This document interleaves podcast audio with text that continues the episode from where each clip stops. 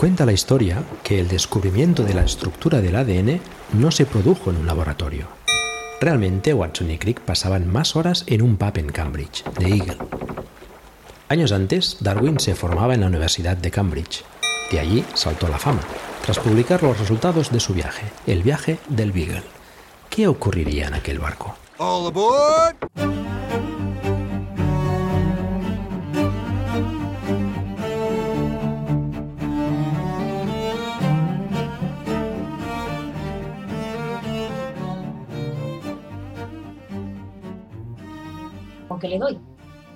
Dale con la maza, para eso lo hemos traído.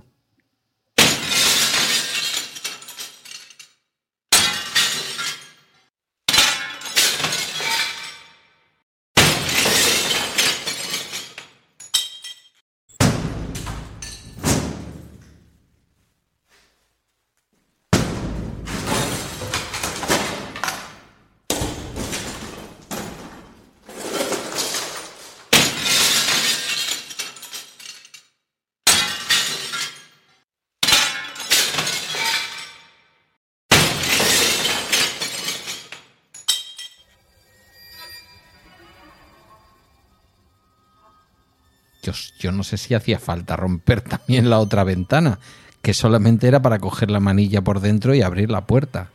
Igual nos Vamos. hemos pasado, ¿no? Me parece que sí. Cuando llegue la factura del cristalero yo no quiero saber nada. Espera, vamos a... vam- ¿Os parece que vayamos pasando? ¿Lleváis Sí, las mascarillas? cuidado, cuidado. ¿No hubieras, ¿No hubiera sido mejor venir con los trajes estos blancos que cubren el cuerpo? Da igual, da igual, total. Da igual, pero esta camiseta me la he comprado la semana pasada. Es muy bonita. Sí, sí, es bonita. Ya Igual luego quieres quemarla, pero bueno, vamos a ver qué hay. Pues, pues por eso estaba preguntando por los trajes blancos, que hay unos en el ayuntamiento para esto. Pero vamos Tarde. a ver qué hay. Uh, uh, ahí hay un tío muerto. ¿Qué? Hay un tío muerto en la habitación. Oye, que yo he venido por las cervezas. ¿A por las cervezas? Sí, solo hay sidra, hay un montón de sidra. Tiene un montón de sidra aquí acumulada, pero el tío está muerto. Pa' picar igual tiene, pero de beber no lo veo, ¿eh? Eh, bueno, creo que está muerto, no sé. Porque la piel la tiene como muy arrugada, está un poquito resumidito. Se puede tocar. Yo creo que es mejor que avisemos. Este lleva aquí un tiempo ya, ¿eh? Joder, ya te digo, si lo dicen los vecinos que hace ocho días que no le ven. Y que olía raro, y que salían bichos. Uy, pues ahora que No, lo ya. decís, sí que... ¿A quién hay que llamar en esto? Policía. Pues llamamos a la policía. Vamos a llamar a la policía, que además les he avisado que veníamos. Venga.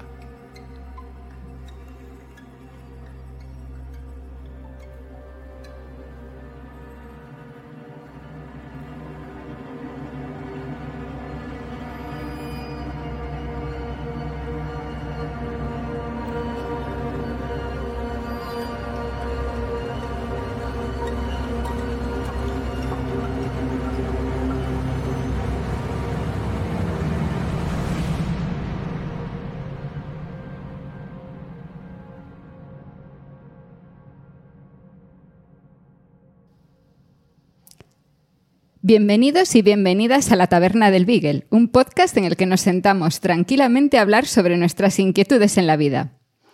Somos Carmela García, doctora en biología, y Pedro Sánchez, trabajador social, y en este capítulo 12 del mes de septiembre de 2023, ya en nuestra segunda temporada, vamos a hablar de muertos en casas. Un episodio de True Crime a la ciencia, pasando por las pelis de terror. Hoy nos quedaban dos sillas. Una la ocupa Marta Castro, doctora en veterinaria. Nos queda todavía otra silla en la mesa. ¿Te apuntas? Buenas, Marta. Hola. ¿Qué tal? Estaba mejor antes de venir. ¿Cuánto tiempo? Bueno, las sorpresas están bien, ¿no? Mm, Mira que llevábamos tiempo diciendo tenemos que invitar a Marta y teníamos que invitarla justo al programa de hoy con el muerto en la cama. Es más interesante. Eh, porque lo tuyo de veterinaria tiene algo también que ver con la entomología de esa. No. Bichos no. Mm, No, bueno, ahora sabéis que se comen, Pero vamos, yo venía con otra idea de tapitas, la verdad. Eh, la verdad es que ahí en el balcón, no sé si os habéis dado cuenta antes de que jodiéramos todos los cristales, el señor tenía una pata de jamón. Pero yo, ¿qué queréis que os diga? Soy un poquito aprensivo. Las botellas de sidra sí que me las tomaría, pero la pata de jamón mm, me da cosica. Y eso que estaba afuera hacia la calle. Eh, es que las cosas si no están cerradas mal, ¿eh? O sea, porque los bichos vuelan. Ya. Bueno, la casa estaba cerrada, ya habéis visto lo que hemos tenido que hacer para entrar, pero bueno. Que dice la policía que van a llamar a la funeraria y se llevan al muerto. Nos vamos a la habitación de al lado porque al muerto ya lo hemos visto un rato. Sí, mejor, no hace falta estar ahí, sí. Un poquito de barullo, que la casa además es pequeña, tampoco Em, pues menos mal que has venido, Marta, y menos mal que estáis, porque yo, la verdad es que venía aquí a ver esta casa porque los vecinos se quejaban de que no sabían nada del vecino mm, y ahora estoy un poco preocupado. Porque hemos entrado en la casa donde llevaba muerto un señor desde hace ocho días. ¿Eso, eso tiene riesgos? ¿Te puedes morir de eso?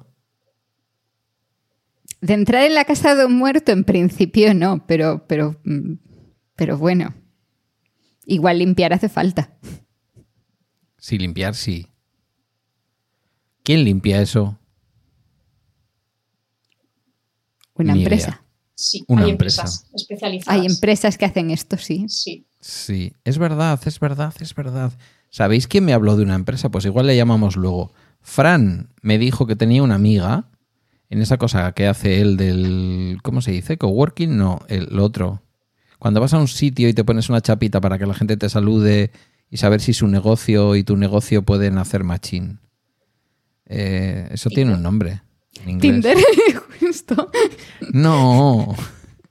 Sin sexo. Bueno, Tinder, Tinder también. No sé. ¿Cómo se le llama? Networking, un evento de networking. Eso, de networking. Pues de networking conoce una chica que eh, se ganaba la vida y creo que se la sigue ganando bastante bien con la limpieza de sitios donde han ocurrido eventos. A veces eventos violentos. Porque claro, un muerto en la cama, bueno, luego veremos cuando se lo lleven cómo queda la cama. Pero claro, si alguien le ha disparado o le ha dado con una pala en la cabeza, la limpieza es como que un poquito más complicada. por lo que sea. Queda un poquito más de rebozo en el sitio, ¿sabes? Por lo que, esto por lo que me han contado, yo no lo he visto. Em, cuando se lleven al muerto podemos entrar tranquilos. En ocho días, ¿qué ha podido pasar ahí? El muerto se muere. Tú imagínate que el muerto se muere. Calcúlale en esta época del año 25, 30 grados, por ahí unos días más, unos días menos. ¿Qué empieza a pasar? Bichos. Bichos, pero bichos, ¿de dónde vienen los bichos? Los bichos vienen de cualquier parte. ¿Los llevamos dentro antes de estar muertos? No necesariamente. Podrías, pero no necesariamente no, no, está ayudando esto, ya lo sé.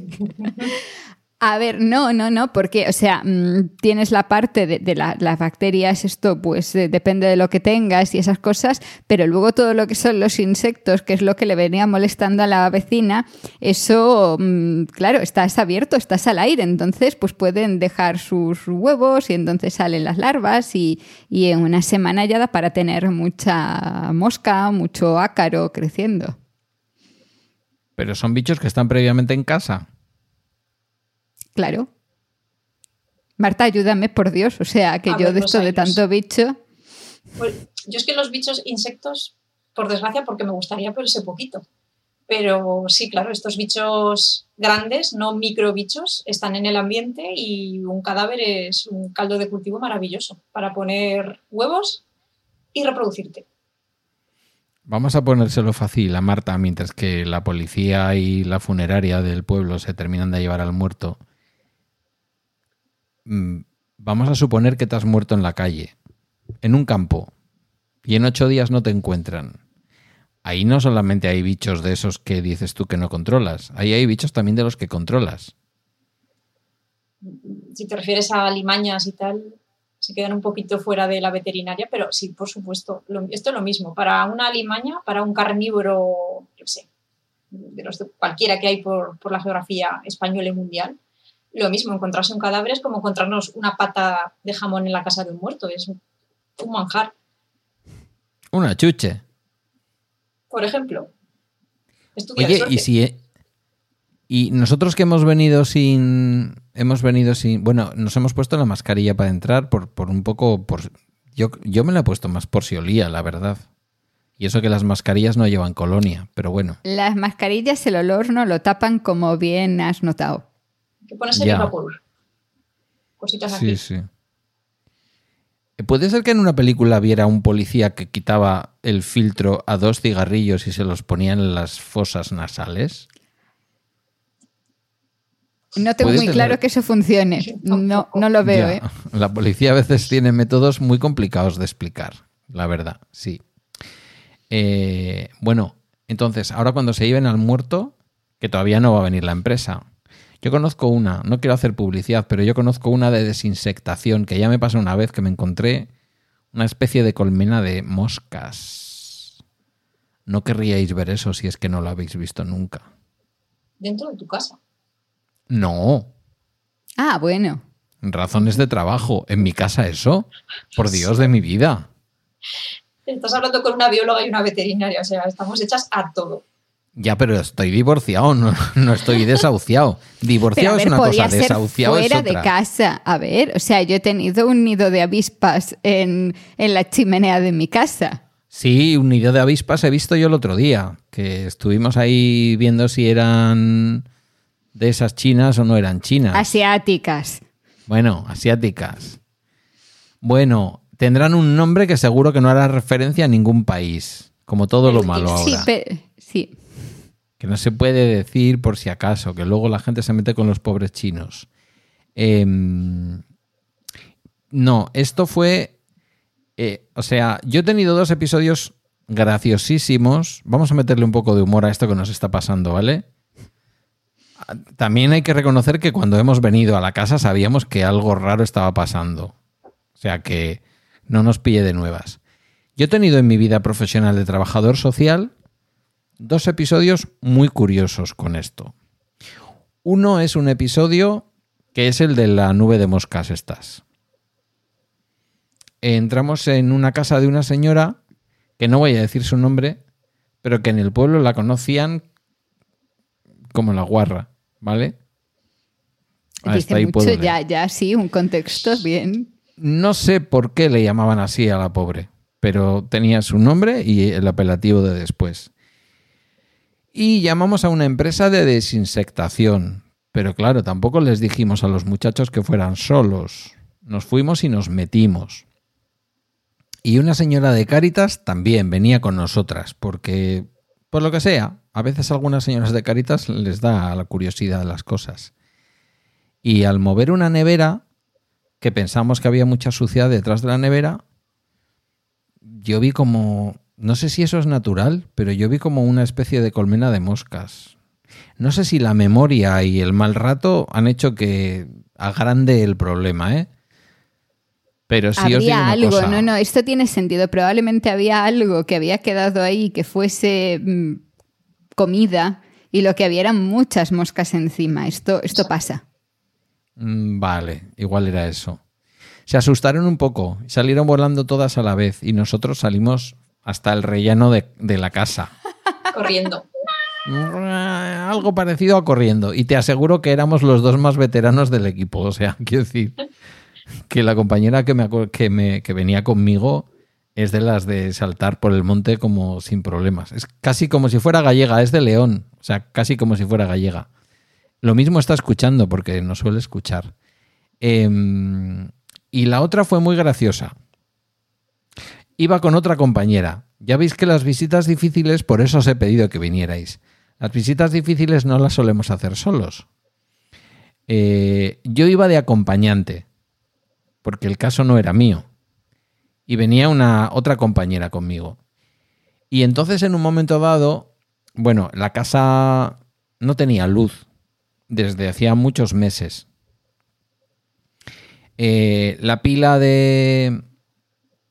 La pila de lavar los platos, pues estaba como para comprar una vajilla nueva. No para intentar lavar los platos que allí estaban, ¿vale? Eh, con la visión de aquella pila, hubieran salido bacteriófagos de esos de dar mucho miedo, una docena por lo menos. Y entonces hay una cosa que los trabajadores sociales hacemos mucho, pero además casi sin preguntar, que es ir a abrir neveras. Ajá. ¿Vale? Entonces, mi compañera, mm, ella, rauda y veloz, decidió que iba a abrir la nevera. Y el señor le dijo, no, no abras la nevera. Llevo meses sin luz. Ya, bueno, no importa, no pasa nada, no pasa nada, vamos a abrir la nevera. Y yo, mm, No, no. Mm, Ai- Ainhoa, ¿i- ¿igual no abrimos la nevera? Que sí, que sí, vamos a abrir la nevera, tenemos que abrir la nevera. es verdad, solemos abrir las neveras. No, por favor, que lleva muchos meses sin luz, ya os lo he dicho. Abrió la nevera. Abrió la nevera, la cerró y ¡fium! salió corriendo por la puerta. No sé si llegó a, si de su cuerpo llegó a salir algo o simplemente fue a refrescarse. Salió un olor muy agradable hacia toda la casa y a mí solo se me ocurrió preguntarle al hombre como si el hombre tuviera respuesta, pero hombre, cuando te has quedado sin luz, ¿cómo no se te ha ocurrido vaciar la nevera y tirarlo todo? Pues es que no se me ocurrió y luego ya era tarde y luego me dio asco.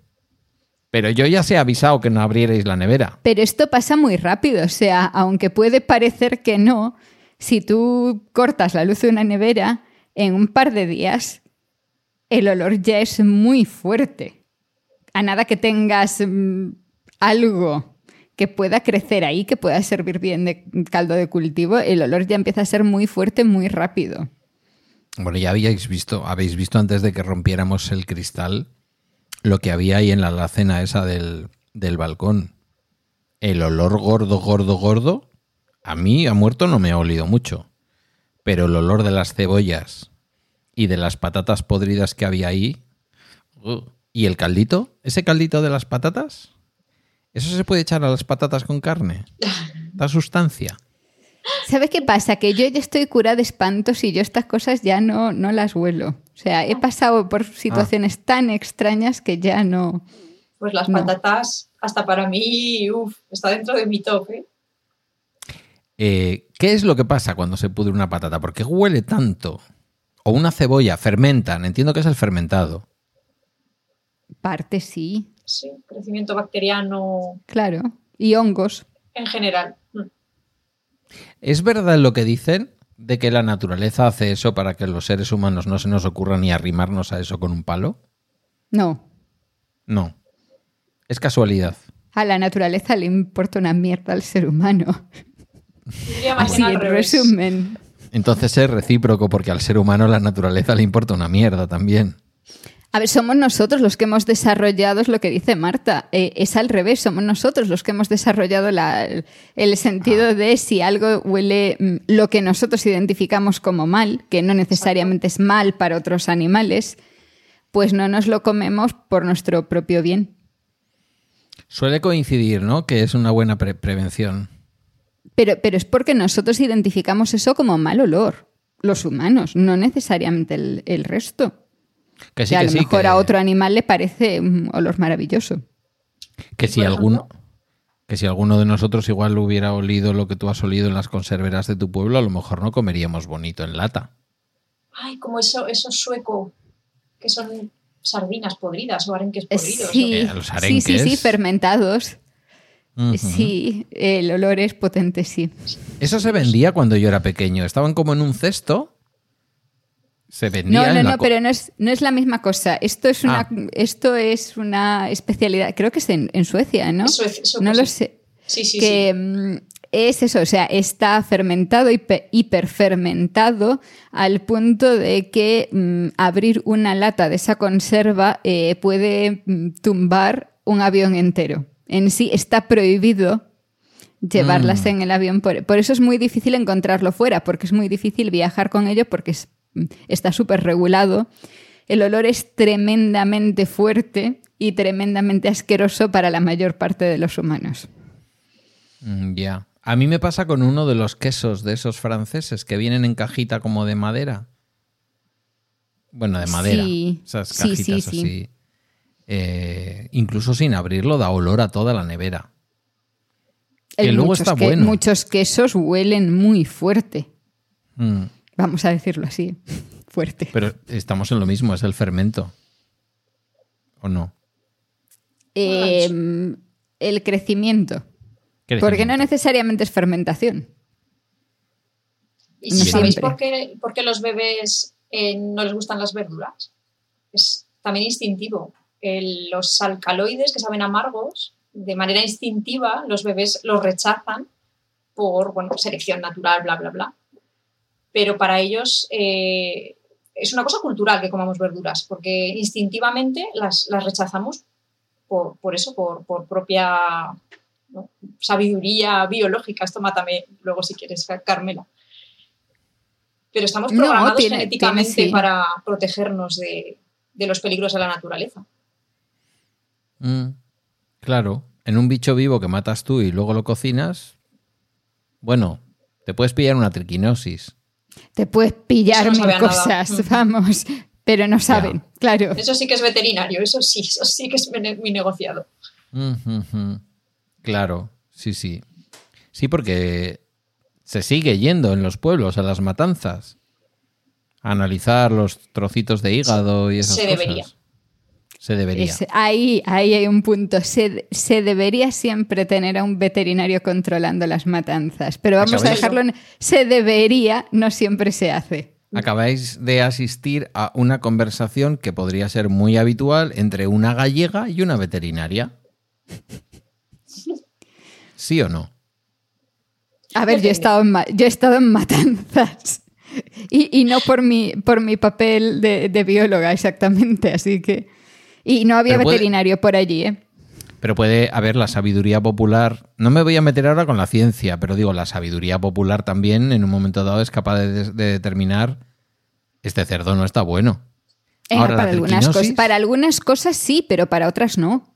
La, La triquina no sabe a nada, ¿eh? Claro. No. Eso lo- la tienes que buscar. Tienes que ir a los sitios donde se acantona, en los tejidos, y con un microscopio buscar el bichito que es como una espiral. Se llama triqui- Ujú. Trichinella spiralis. Y eso lo tiene que hacer legalmente un veterinario. ¿Y qué podemos encontrar en un cuerpo humano? Que no deja de ser un animal, Marta, ¿eh? O sea, no te escapes tú de esta. Una vez que palma, ¿qué se van a encontrar? Bueno, no, no le van a hacer nada. Porque dirán que es una muerte natural por parada cardiorrespiratoria. Y ya está. Pero si le abriéramos ocho días después, que también hay que tener estómago, ¿eh? Para empezar, los propios bichos residentes en el intestino, ahí se pondrían las botas, empezarían a, a multiplicarse, a degradar tejidos. Veríamos mucho líquido, ¿verdad? Claro, porque se- al, ir comiéndose el... Esto no va a gustar nada, de- hay que ponerle a esto un explícito algo. A ver, según se lo van comiendo, las bacterias, según se van comiendo los intestinos, claro, van haciendo todo papilla por su camino. O sea que a y las además bacterias es- también les gusta la morcilla. Sí. Y además van a ir liberando eh, un montón de gas, dependiendo Ah, de qué tipo de bacterias, y va cambiando la, la proporción. Porque hay bacterias que crecen más rápido, hongos que crecen más rápido, que también tenemos hongos por ahí, y virus y de todo.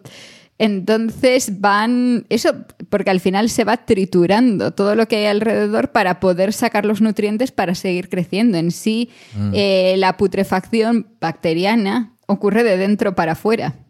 Exacto. De Eso fuera para adentro muertos- son los bichos grandes.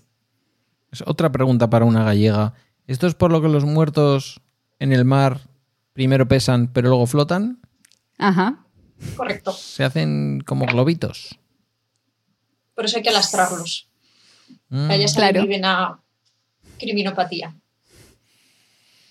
Pero a este señor yo le he visto más o menos normal, como un muerto. Un poco, un- estaba un poquito hubo, hubo paso. Yo no sé si la habéis podido ver. pero tampoco le he visto yo una pinta de estar así como muy estropeado. Un poquito pálido le he visto. También hay deshidratación al cabo de un par de días. O sea, mm, se tarda en ver un poco más esa hinchazón que empieza desde el intestino, sobre todo, Mm. pero, pero claro, a la vez hay deshidratación desde el exterior. Yo no sé qué temperatura había aquí estos días y qué humedad había, pero si no, No, había no mucha calor. humedad Sí. y la temperatura... Sí, bueno, a ver, no ha hecho calor, pero tampoco estaba a 4 grados, que es en lo que conservas las cosas. No, no, no. Entonces se puede haber ido secando y por eso esa impresión. De todas formas, cuanto más tiempo pase, más acentúa ese efecto. Por eso siempre esa historia de que si crece el pelo, crecen las uñas, no crece, no. Lo que pasa es que el resto se va acortando y por eso parece que crece. Mm. Aquí habrá hecho calor, ya veis, a la hora que es, estamos en horario de tarde, está entrando ahora el sol de la tarde. O sea que aquí habrá cogido esto un poquito de temperatura por la tarde. Sí, pues igual 25, 26. Sí, porque en la calle no ha hecho mucho, pero 20, 22, pero hacía sol. Eh, a mí me ha parecido más amojamao que hinchado, pero igual era una cuestión de tiempo. Tampoco sabemos cómo estaba antes. Se habría reventado ya el gas, ¿no? Y ya no habría salido. Claro, porque esto mm, al final... Pero hubiera olido peor cuando hemos entrado, ¿o qué? No, No, no es para no, tanto. porque tampoco lo tienes tan cerrado. Mm, vale, vale. Ok. Eh, me están diciendo por el pinganillo que ya se han llevado al muerto. ¿Vamos a la habitación? Dale, venga. Venga. Pim, pim, pim. Espérate. Eso estaba aquí. Por aquí. Por aquí, por aquí, por aquí. Y por aquí. No, no pises ahí. No. Ahí no pises que hay cristales. Cuidado. Wow. Esa- y esas sábanas están un poco manchadas. Es que es lo que decíamos, o sea, con todo esto del ir deshaciéndote por dentro y que esto tiene que salir por un lado, pues a veces los líquidos también se salen. Mm. Y son de colorines, claro. No son solo, no es agua, hay agua con cosas. Si te pilla con ganas de mear antes de morirte, Llegado cierto punto también va a salir. Y la caca Vale. también. Hay una relajación de Sí. esfínteres y Porque claro, Sí, ya no hay contracción muscular. había preguntado por el pis por no ser muy explícito, la verdad. os puedo contar una No, todo esto- batallita. Dale, sí, tiempos de- total, de ya. veterinaria. Eh, bueno, sabéis que en, en veterinaria estudiamos anatomía y utilizamos cadáveres. Cadáveres conservados en formol. Bueno, antes era formol, ahora hay cosas menos tóxicas. Pero cadáveres de bichos. Eh, sí, sí, porque Claro. nuestra anatomía es, es- es animal. Y bueno, pues ya eh, teníamos en mi facultad había ovejas y, eh, y en mi año había perros, ¿no? perros de protectoras que bueno, pues se sacrificaban y, y se, de- se donaban a la ciencia y servía para que aprendiéramos nosotros anatomía. Y ya habíamos empezado las prácticas, ya llevábamos bastante disección hecha porque utilizábamos uno o dos perros por año. Y de repente estábamos eh, allí en prácticas y vimos que la perra empezó, la pobrecita, efectivamente se nos cagó muerta. Que fue como, ¡oh! ya os podéis imaginar, pero este animal está muerto, está vivo, ¿qué pasa? Y la, la bautizamos al pobre animal como DFK, DFK, ¿Qué cosas hacéis y así pasó a la historia. así. las científicas? A ver, pero esto con la, que las prácticas con ratas de laboratorio pasa habitualmente. ¿También? Sí. Yo me encuentro Sí, porque mucha adem- vejiga llena, más que Sí. claro, en cadáveres recientes. Es que ese es el tema, al ser más recientes, porque normalmente cuando los usas para las prácticas son de cuestión de horas, como mucho un día. Entonces, claro, todavía tiene que salir todo lo que tenga dentro. De, de los perros no recuerdo la vejiga, supongo que estaría vacía porque es peligroso. Porque, Pero también más, probablemente también habría pasado más tiempo ya. pero cadáveres de, anim- de animales de investigación, que son cadáveres recientes, eh, hay mucha vejiga llena. Pedro se nos ha ido. Se No, ha, no, ha yo- quedado en shock. Yo no sé, es que tenemos esta conversación justo en esta habitación con esas manchas mm, tan raras en las sábanas. mm, mm, No sé si no sé si me van a quedar ganas de cenar esta noche, la verdad. Pero bueno, Yo Que, después oye, de, yo os he traído aquí de apoyo y me estáis explicando las cosas. Es para. después de las venido. prácticas de veterinaria, otras nos pusieron, antes de enseñarnos las necropsias, de hacer necropsias a, a pollos, nos pusieron un vídeo que habían grabado los profesores con la música de Dire Straits, que desde ese momento yo los Dire Straits nunca más. Y estuve sin comer pollo, pues años, ¿eh? No, no os- Del asco que me dio, fíjate, veterinaria, ¿eh? del asco que me dio ver ese maíz ahí prensado en, en la molleja de los bichos y luego el olor a pollo. Mientras estás haciendo la, la necropsia, huele a pollo. Es que Apoyo luego lo muerto. recuperé, to- todo pasa. Huele a pollo Fíjate muerto. que a, mí los bichos grandes nunca, nunca me generaron gran asco. En cambio, el que sí tengo así muy de el olor y que me, y que me genera ese rechazo fue eh, cuando empecé a trabajar con mejillones, quizá por saturación. Y dices, no, es, no algo que, que veas, o sea, porque al final tú cuando ves un mejillón no sabes mm, dónde están los residuos del mejillón que luego va a soltar. No necesariamente lo sabes, a no ser que sepas mucho de la anatomía de un mejillón. Pero claro, cuando estás procesando todo eso en grandes cantidades, en un entorno con mucho calor, buf, uf. Yo te diré que los mejillones sí. me los. Yo los mejillones me los como sin mirar. Mejor. Mm, por lo que sea. Las ostras, fíjate que a la gente no le gustan. Pues Yo a mí ya las te he dicho que a mí no. Eso es No. comer sal, Pedro. ¿Qué va a ser, hombre? Por favor. Eso es buenísimo. Para la, para la hipertensión igual no.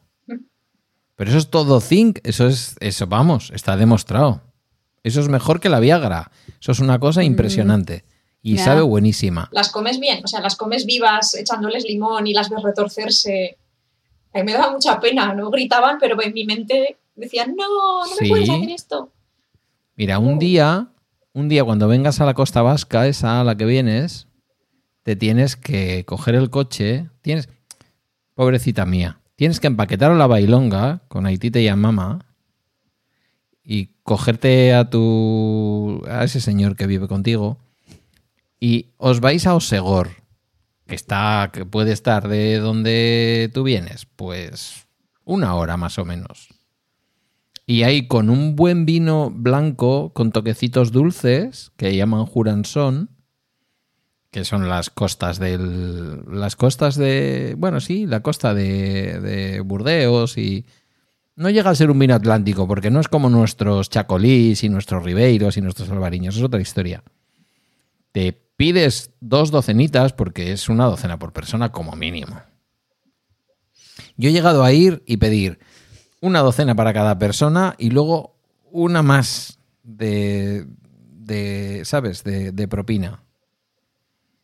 Aquí Y nadie lo está. está viendo, pero Marta está poniendo una cara de asco tremenda. Ya, ya las probé con unos franceses que nos, los- nos las vendieron y estábamos en casa de unos franceses. Nos lo vendieron como si fuera aquello el, oh, os va a encantar. Además con un vino de Burdeos de estos rojo, fuerte, que a mí me hace vomitar Bueno, muchísimo. otra alternativa, sí.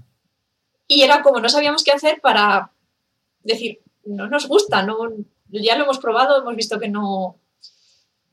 Y luego yo no me No, ponía no, a quitarme la cabeza como sanitaria la cosa de mm, esto puede tener una, un bicho, el, la, la pobre ostra, y encima nos pillamos aquí las diarreas de la muerte. No, no fue una experiencia.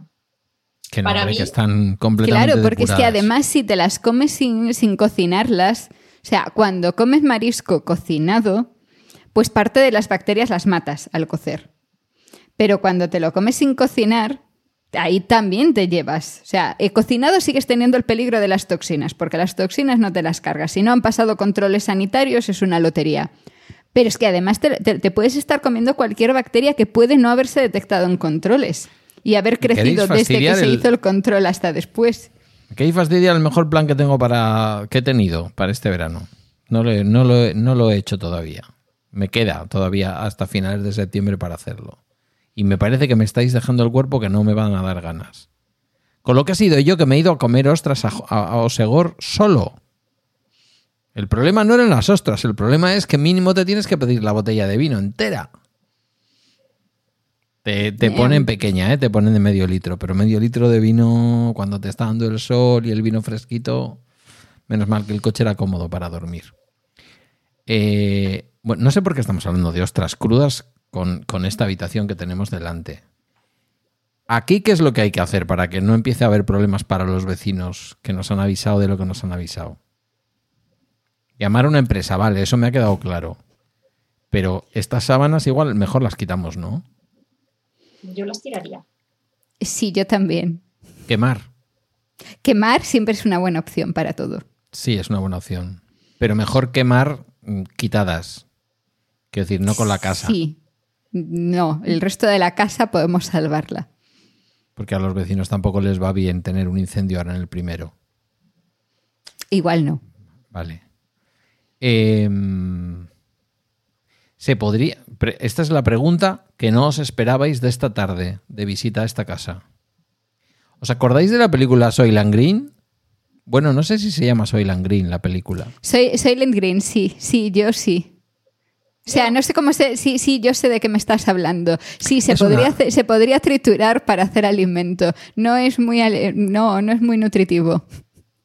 ¿Quién podría comerlo? Los seres humanos no. Pero eso se puede dar a los bichos, como le daban los priones, a, o sea, los, las cosas con priones a Marta, las. Marta está poniendo cara de no saber de qué estamos hablando. Bueno, Eh, yo me lo estoy imaginando. Reciclaje, Soylent ¿no? Green es un mm, producto eh, que se utiliza para alimentar a la población en, una, mm, en un mundo postapocalíptico en el que, que, que, claro, o sea, supuestamente tiene todos los nutrientes, es, es la leche y, bueno, el tema es que sale de triturar cadáveres. Es una sociedad de, de eutanasia Sí. obligatoria a partir de cierta edad, ¿vale? Te llevan a un sitio, te sacrifican, no te lo ves venir y cuando te quieres dar cuenta el producto que sale todo el rato, todo el rato, porque salvo un tomate y una lechuga que consiguen cultivar, no sé si, en los, si son Los Ángeles o algo así, Eh, una no, me, especie no me acuerdo de esto hace, hace un montón de años. Esto es de una- Los Ángeles po- posapocalíptico, como dices tú, pues lo único que comían era eso, era un alimento proteínico, Soylent Green, de una empresa que lo controlaba todo. Es mala idea. Y nada, te hago el spoiler porque la película tiene 40 años. Quiero decir, quien no la haya visto ya va tarde. Eh, lo hacían con los viejitos. Pero es que además no es nutriti no, no tiene todos los nutrientes. Es como si te es como si te alimentases solo de una vaca Sí, sin, sin estar aportando ninguna otra cosa.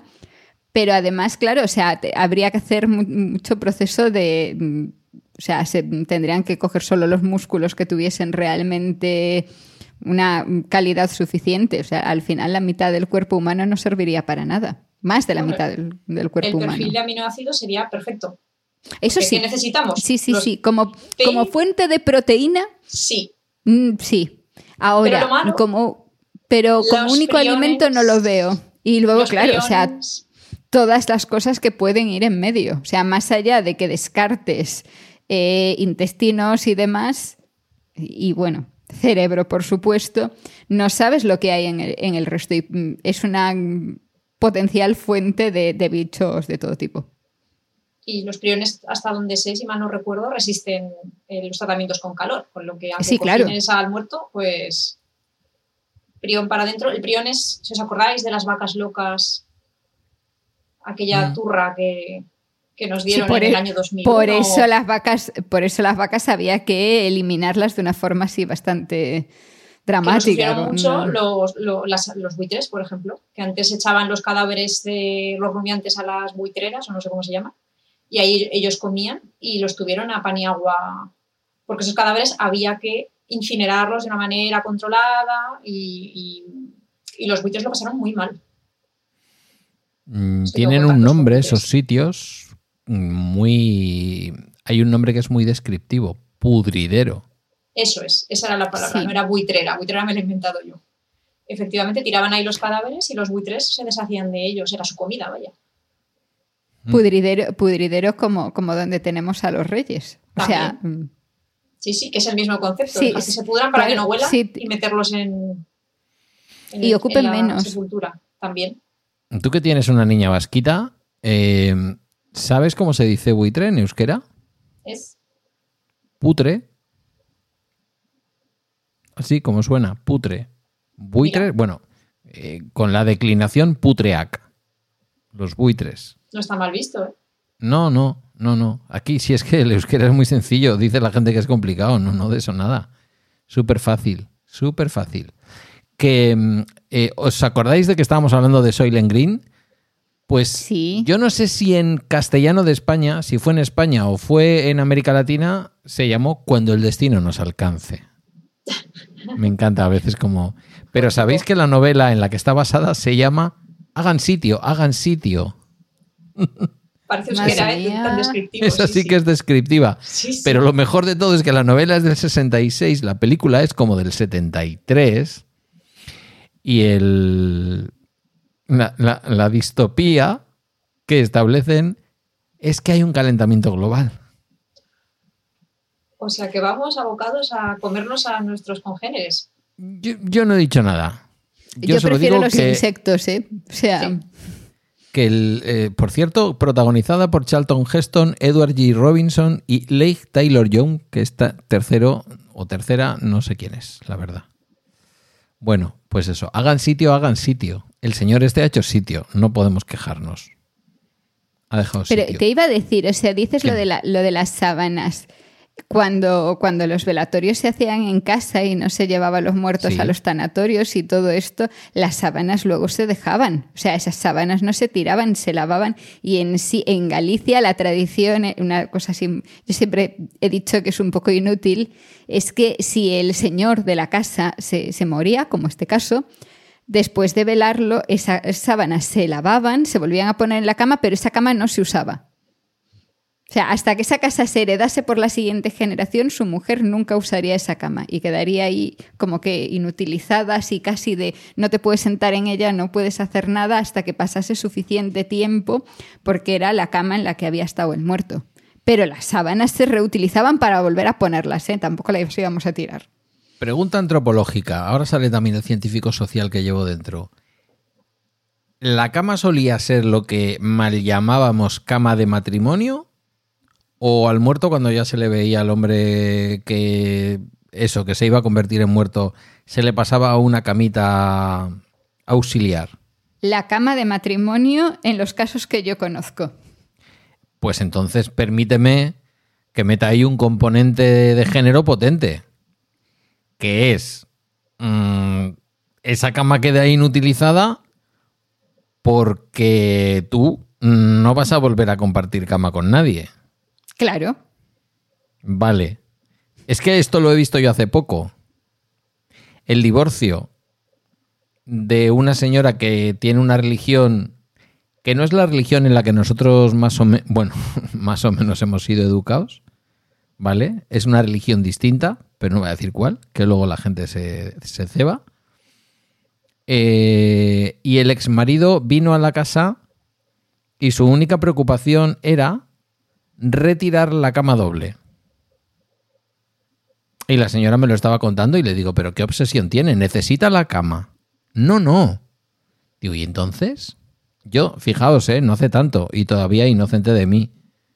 No, no, es una tradición que tenemos porque, claro, él ahora no quiere que yo tenga una cama grande. Para no dormir otra vez acompañada. Digo, anda mi madre.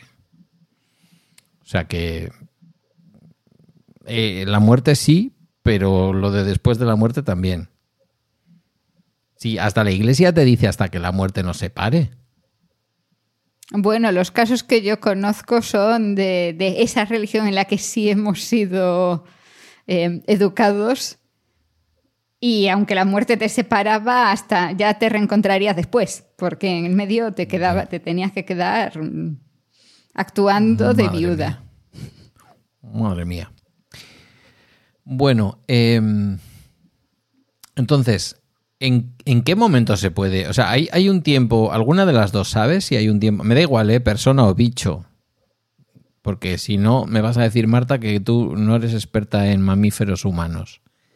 Eh, un tiempo en el que uno ya está en la cama y puede suponer un problema sanitario para la comunidad de vecinos en la que, en la que ha ocurrido el, el óbito. ¿Te refieres a después de muerto? Sí, el muerto está ahí, nadie lo sabe. Vivimos, ya sabemos, la famosa epidemia de soledad que también hablamos los trabajadores sociales. Eh, hoy hay más posibilidades de que te mueras y nadie se entere que nunca. Porque hasta el solterón del pueblo en Galicia salía todos los días a tomarse un chato de vino o le veía a la vecina de enfrente. Hoy en día en una gran ciudad, un señor solo, viudo o viuda, mm, viudo diría más, porque tienden, tendemos más al aislamiento los hombres, eh, puede morirse y, y no se entera nadie. No sé, que me corrija Carmela o complete mi respuesta, pero yo creo que en, en sí los cadáveres no tienen por qué ser peligrosos. Huelen mal, eh, son asquerosos, tendrán texturas, colores, olores raros, pero peligro para la, salud, para, para la salud pública, yo creo que son peores los vivos. Yo diría que depende de que se haya muerto. O sea, si estamos hablando de un infarto, Eso yo es. no, ve- no veo el peligro, porque al final es eso. O sea, son bacterias que el resto tenemos igual. Y luego unos cuantos insectos que al fin y al cabo vienen de- de- del medio. O sea, que están también por el resto de casas del vecindario. Si han llegado ahí, es que estaban en algún sitio antes.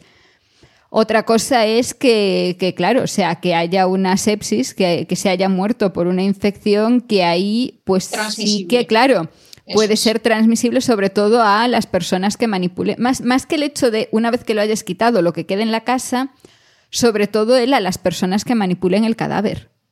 Exacto, más el cadáver que luego la casa donde ha estado ese cadáver.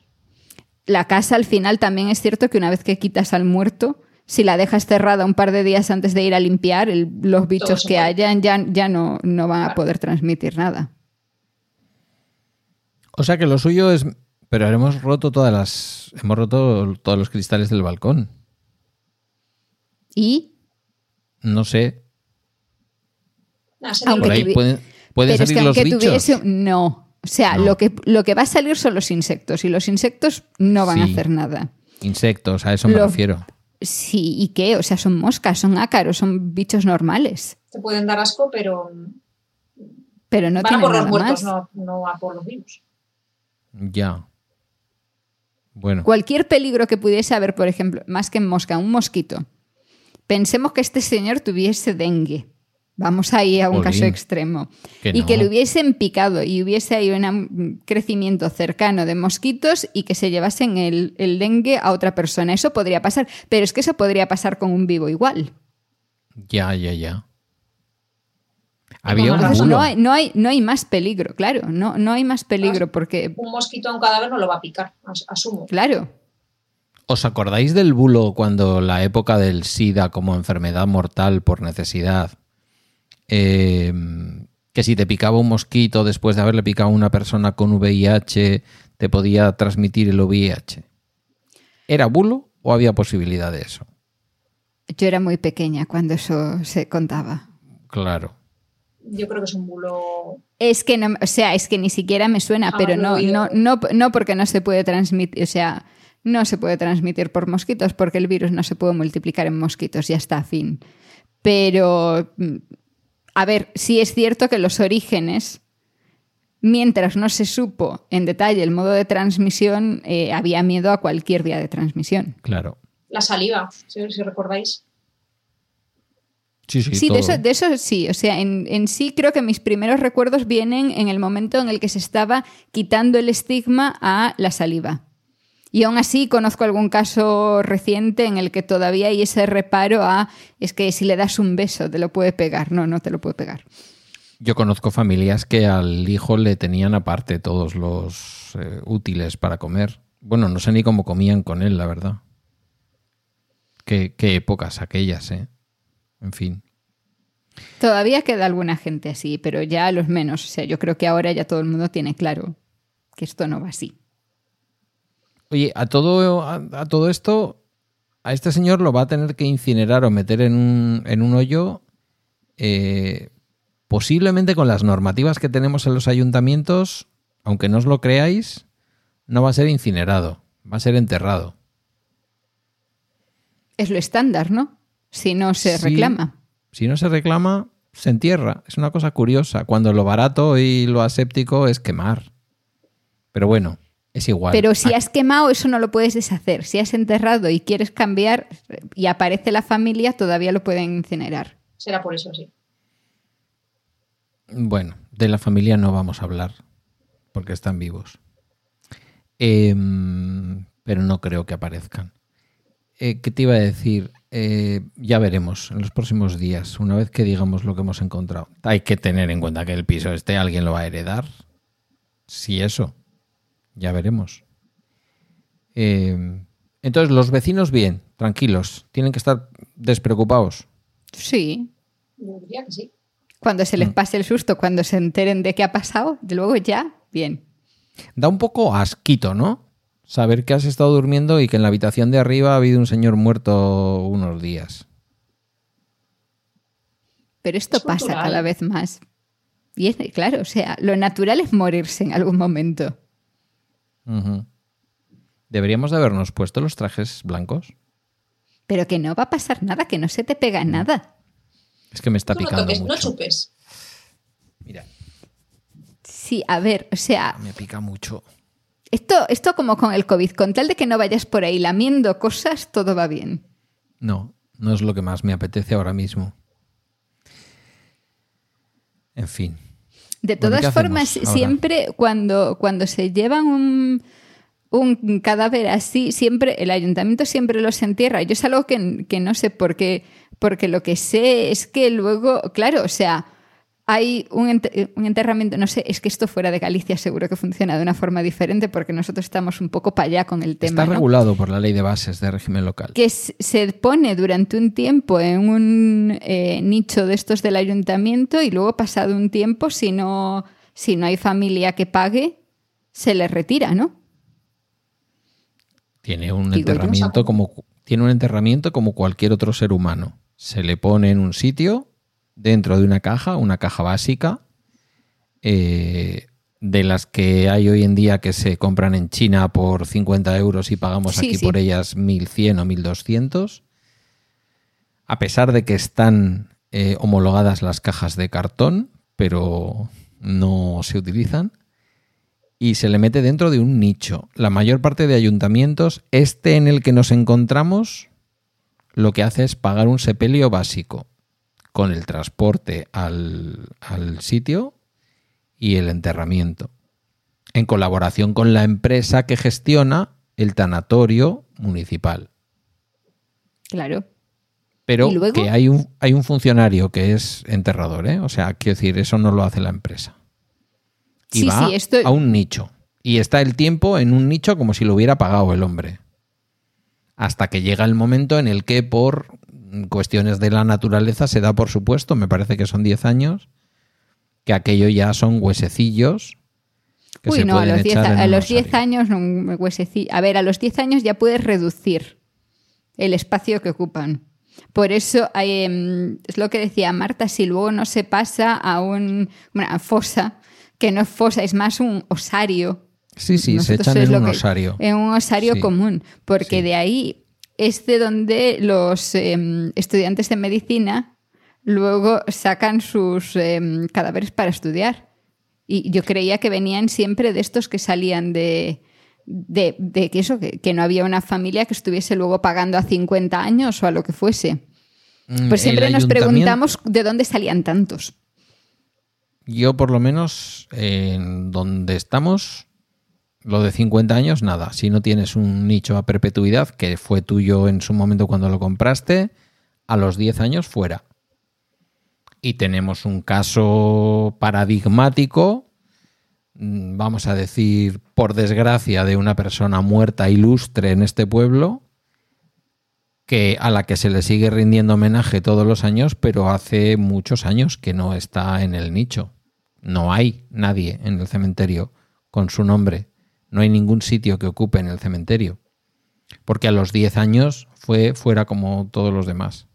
Lo que sí pasa mucho en este pueblo, y te atañe, es mucha gente que pide el traslado de esos restos a un cementerio gallego. Porque en Galicia todo el mundo tiene un nicho o dos o tres en propiedad. Sí. Bueno, y aquí en Galdacao mi familia tiene dos nichos en propiedad. Que Es con un poquito o de sea, suerte no voy a ocupar. Incluso antes de comprarte una casa, te compras el nicho. Esto es súper relevante. Es que la casa es para un rato, el nicho es para siempre. Ya lo Ese, razonamiento, sí, en el caso de Galicia es para siempre. Claro, En. Madrid, por ejemplo, no. En porque en Madrid son 10 años, eh, eso, el básico es 10 años, pero luego tú creo que puedes, no sé si son 50 o 100 años, pero luego si tu familia no vuelve a pagar una extensión de eso, no hay opción. Tú nunca lo compras para siempre para ti. Tienes que seguir pagando. Y en sí, en el cementerio de la Almudena hay un montón de nichos con las pegatinas de cuando caduca, para que si la familia se le da por pasar por allí, sepa que tiene que pagar. Eh, eso pasa con, con el enterramiento de mi abuela Margarita, que tiene ya, pues yo tenía 13 años y tengo 55, calcu- calculadle, unos 42 años. Entonces, mi padre suele pagar, eh, eran más hermanos, pero bueno, han ido falleciendo y tal, y mi padre se suele encargar de pagar una pequeña tasa anual para que eso se siga manteniendo.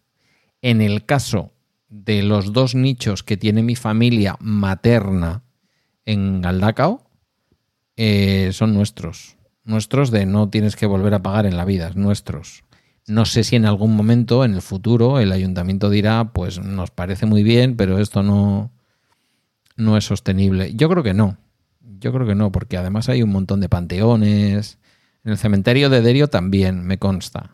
Panteones familiares A ver, comprados. yo soy heredera de un, de un nicho, bueno, de, un- de los de tierra, entiéndase, nosotros separamos entre los de tierra y de los de pared. Pues de los de tierra, de uno que se, se habilitó, se construyó en 1915 y sigue siendo de la familia. no hay nadie allí. claro, los hemos, los hemos movido, a los que estaban allí, los he- O sea, primero estuvo mucho tiempo vacío, luego se ocupó y luego se, se desocupó. Y, pero se mantiene. O sea, eso es de la Mm. Pues, familia y ya está. mal. Y pobre del que se le ocurra vender eso. Pero mal, porque es una traición a la familia. Sí, es una traición a la familia, pero mal. Los gallegos, con los supersticiosos que sois, tener un nicho que es de vuestra propiedad vacío, mm, qué mal rollo. Fua, y la- estuvo un montón de años con la cruz puesta hacia abajo. Que cuando se vació dejaron la cruz mal. Uh, Uh. Y nadie fue allí a preocuparse a darle la vuelta a la cruz. Sí, pero tardamos como 30 años en corregirlo. Madre mía. Yo no quisiera entrar ahí, vamos, ni cobrando. Prefiero estar aquí, fíjate, prefiero dormir esta noche en esta cama. Da, detalles. Sí, total. Creo que Además no ya estaba vacío. Ya, ya, ya, Hay sitio. sí, sí. Tiene mucha profundidad. Caben dos ataúdes. Ay, la muerte. Pero eso yo- a, lo que, a lo que iba, porque en- es- al final ese el ir haciendo hueco y quitarlos da también material. O sea, pues estás preguntando, decíamos antes, lo que hemos hecho con bichos, los estudiantes de medicina en muchos sitios estudian con cadáveres y tienen la oportunidad, gran oportunidad como estudiante de, de ir a un cementerio que tenga esto y poder, con previo permiso y todo esto, llevarse un, un cadáver a su casa. A mí cuando estaba más delgado no me hubiera importado, pero ahora no, porque seguramente dirían, trae el cadáver del gordo. Y me da cosa No. después de muerto. No, no, no, se, se prefieren mujeres, no te preocupes. ¿Sabes Por qué se prefieren mujeres? No sé, he leído muchos libros muy feos que quizás ahora no leería. No voy a decir, no voy a decir lo primero que me ha venido a la cabeza. No, vas totalmente desencaminado. Piensa con la mente de un estudiante de medicina. La mayor parte de las mujeres de hace años se enterraban, si se enterraban con ropa, se enterraban con medias. Y al enterrarse con medias no perdían los huesos de los pies, que se quedaban dentro de las medias. Entonces un cadáver de una mujer solía ser más completo para poder luego limpiar los huesos y poder estudiar pues, un cadáver más completo. Qué curioso, ¿eh? esto no lo sabía yo. Es que lo que no sepa una gallega de la muerte. Oye, ya que tenemos a una, a una veterinaria en el grupo, eh, los animales, algunos también tienen rituales de muerte, ¿no? O, o eso es Yo- zoología más que veterinaria. Eso es más, sí, es más biólogo, pero hasta donde yo sé, los elefantes sí que Hombre, los cementerios de elefantes. lloran a sus muertos. Otros animales así de interés veterinario, quizás los perros serían un poco los más cercanos, los que. Pero yo, yo no diría que son conscientes tampoco no son conscientes de sí mismos, con lo que tampoco son conscientes de la muerte, ¿no? Es un, un fenómeno muy, muy humano al final, ¿no? La representación que tenemos de la muerte. Y los es también que tendemos a humanizar nosotros, ¿no? O sea, eh, queremos Que- ver que- las cosas aunque no las haya. A ver, que yo no digo que piensen de pronto en el más allá, ni en un. ni que vayan a misa para hacer el funeral. Lo que digo es la cima de los huesos de Atapuerca, por ejemplo. Eh, los cementerios de elefantes. Pareciera que hay bichos que en algunos momentos de nuestra historia, incluso de nuestra prehistoria, han tenido costumbres funerarias. Entre comillas, lo de costumbres funerarias. No iban allí con velas, ni velaban al muerto, ni nada por el estilo. ¿O no? Están pensativas. Las científicas se me ponen pensativas. Costumbres, yo creo que sí, porque al final es, o sea, pero es que incluso los humanos, antes de tener los ritos funerarios que nosotros consideramos ritos funerarios, o sea, al final tienes un muerto ahí, algo tienes que hacer. O sea, sea dejarlo atrás e ignorarlo y que eso ya se vea como tal, sea hacer algo con ese, con ese cadáver. Mucho- en muchas culturas humanas prehistóricas se los comían. Mm, no había que desaprovechar esa fuente que no de- tenían proteínas. Sí, pero eh, no, no, tienen proteínas. Lo que no tienen son otros nutrientes. No vale para comer todos los días. Pero para un aporte extra Hombre, tampoco hay que hacerle La ascos. gente no se está muriendo todos los días, no. Pues ha muerto el, se ha muerto el papa, se ha muerto el yayo. Esto ahora. Pues venga, Pero la mortalidad infantil a- años A era muy, muy, muy alta. Claro, y- queriendo- y todas estás estas queriendo cosas decir de que en el menú se metía también eso. Bueno, o sea, conocemos enfermedades que se transmiten exclusivamente por canibalismo, así que tampoco mm, no es algo tan extraño. Y que se transmiten, o sea, anteayer, no hace miles de años. Bueno, quedan caníbales, ¿no? Por eso. Yo cuando era pequeño, por lo menos en los libros, en las enciclopedias que compraban mis padres de Círculo de Lectores, en Papúa Nueva Guinea, igual ahora no, igual ahora tienen internet y todo, pero en aquella época ibas y aparecía tu ropa. A ver, quedan muy pocas comunidades que puedan, y además ahora se ha quitado mucho, o sea, todas aquellas que tengan contacto con el resto del mundo, ya se les ha dicho que los priones existen, que hay enfermedades que se transmiten por comerse el cerebro de sus muertos, entonces ya han dejado de hacerlo. Es por eso por lo que comemos ahora también menos, y porque yo de pequeñito comía sesos mm, rebozados a lo bestia, ¿eh? Pues son muy nutritivos, tienen muchísima grasa. Pero está muy regulado, o sea, no diría prohibido, pero está ultra regulado esto ahora. Se vende, ¿eh? Así que puedes seguir encontrando, no, no en todos los sitios, pero en ciertas casquerías de los mercados, sobre todo, de las ciudades, se, se venden. Además de, de rumiante, sesos de cordero. También puede ser mucho el que, que- Sí, sí. con lo de las vacas De locas. cordero me hacía mi, mi madre. la en gente se echó para atrás, ¿no? O sea, eh, se atrae menos, porque se, se trasladó mucho eso de que se, se transmitía sobre todo eso, por sesos. Es otra cosa que no puedo comer consecuencia de mis prácticas. eh, callos, es como, pero no. No, puedo. los callos, qué buenos. Los sesos no, yo ya los sesos no los puedo. He comí muchos de pequeño. Mi ¿Y madre si los traía como un manjar. Si ha sido un matadero, comer eh, madejas, es decir, intestinos, no. Mm. Ir a, un- ir a un matadero, te- la verdad es que te sitúa en la vida. Es un sitio Yo horrendo, horrible. Estuve una vez, eh, no podría llamarle matadero, era un carnicero en el norte de Burgos que mataba a él. Y un día le pareció bonito invitarnos a ver cómo mataba un novillo. Realmente lo estabuló estrecho y le hizo pues lo mismo que yo podía ver en una plaza de toros unos años después, cuando le dan el, la puntilla al toro. Pero claro, yo luego no vi el despiece, que creo que es mucho peor que el momento de la muerte incluso. Sí, Yo diría que lo que es molesto es el perimortem. O sea, el momento en el que al animal le atrapan, depende de qué animal que sea, chilla. Luego, por ejemplo, a los cerdos se les queman las cerdas, los pelos. Y eso huele a quemado que para qué. Es un sitio frío, es un sitio húmedo.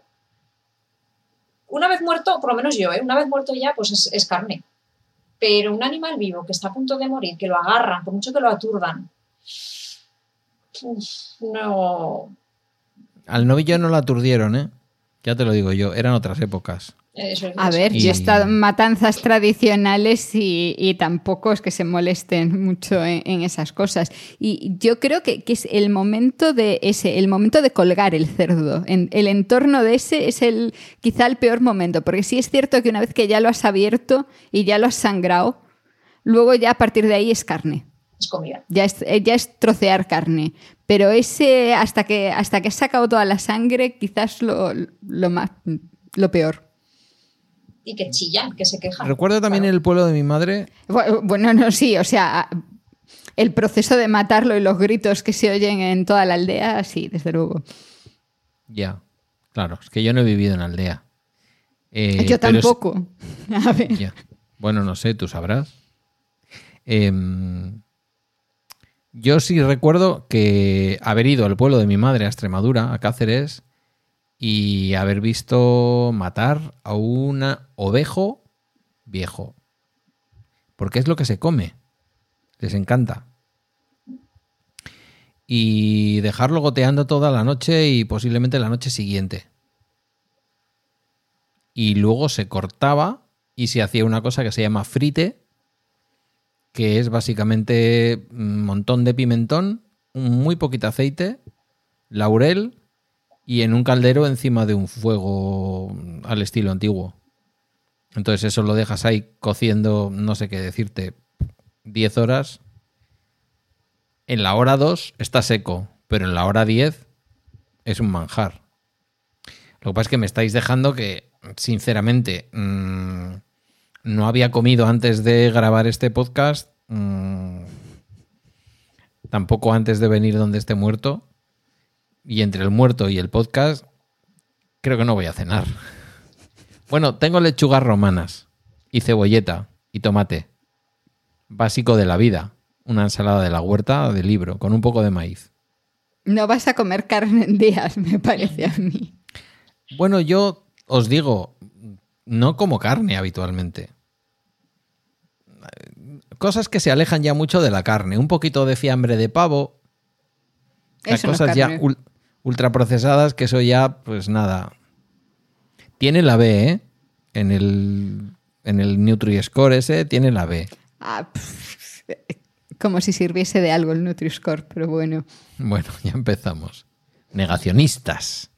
Que sois unas negacionistas. Lleva Es un, es un sistema incompleto. Se Si lleva engaña almidón, muy ¿qué? bien. Entramos en el ciclo del azúcar. No es carne, si lleva almidón, es almi- la mayor parte es almidón. Te, están, te lo están vendiendo como si fuese un carne y realmente lo que te están vendiendo es almidón con sabor. Hombre, a ver, yo presumo que cuando te dicen que es 100% pavo. Pero bueno, no sé qué estamos aquí hablando de embutidos. Sí. Que tampoco es un No, embutido. es- un es un fiambre. ¿no? Al fin y al cabo. Sí, mira, está bien. Bien, Podía ser un buen título para esto que estamos grabando. Hablemos de fiambres. Eh, en fin, no sé. Pues no sé, ¿cuánto tiempo más vamos a estar aquí? Porque a mí ya me pica todo, ¿eh? Podemos salir un poco a la terraza por lo menos. Podemos salir fuera. Sí. Menos mal que era un primero, ¿eh? Porque subir por esa escalera de los bomberos también ha sido un poco duro. ¿Dónde has dejado la maza, Marta? Aquí la tengo, toma, ¿la quieres? Sí, dámela que esto es del ayuntamiento. Que luego me la piden los de la brigada. No sé. eh, ¿Queréis que hagamos algo más? ¿Jugamos algún papel aquí ya? Se han llevado al muerto. ¿Qué pintamos aquí? ¿Dejamos abierto? Sí, que se ventile un poquito. Sí, bueno, a lo mejor, Con la escabechina que hemos hecho en el balcón en el cristal. o sea, ahora que vendrá la empresa a limpiar o hay que decirle a alguien cómo, porque yo lo que le diría a quien fuese es que elegía pa'lante y ya está. Sí, sí, nos encargamos de llamar a la empresa. Una empresa vendrá a limpiar. Eh, estos ajos que quedan aquí, las cebollas, las patatas, mejor nos las llevamos ahora, ¿no? Que igual la empresa Ya, pues- tarda dos semanas en venir. Más ya no va a empeorar. No, no puede ser peor. ¿Y la pata de jamón? Deja algo para los insectos. Sí, ya que se lo coman los bichos. No vaya a ser. O sea, que una cosa es que no te vayan a hacer nada, pero tampoco te quieres comer algo en lo que han estado comiendo los bichos que se han estado comiendo un muerto. ¿No? Estaba en la terraza. Uh, pues peor me lo pones. Lo vamos a tirar. Lo tengo claro. Voy a ver la nevera. No vaya a ser que en la nevera haya cosas que haya que tirar. Igual no quieres abrir la nevera. Lleva Soy- ocho días cerrada. Bueno, si había luz. Soy trabajador social y no ha faltado luz. Yo puedo abrir la nevera de cualquier forma. O sea, ¿qué puede pasarme? ¿Que me salte un alien? No puede ser. ¿Por qué la abrís los trabajadores sociales? ¿Qué indica una nevera en la vida de alguien?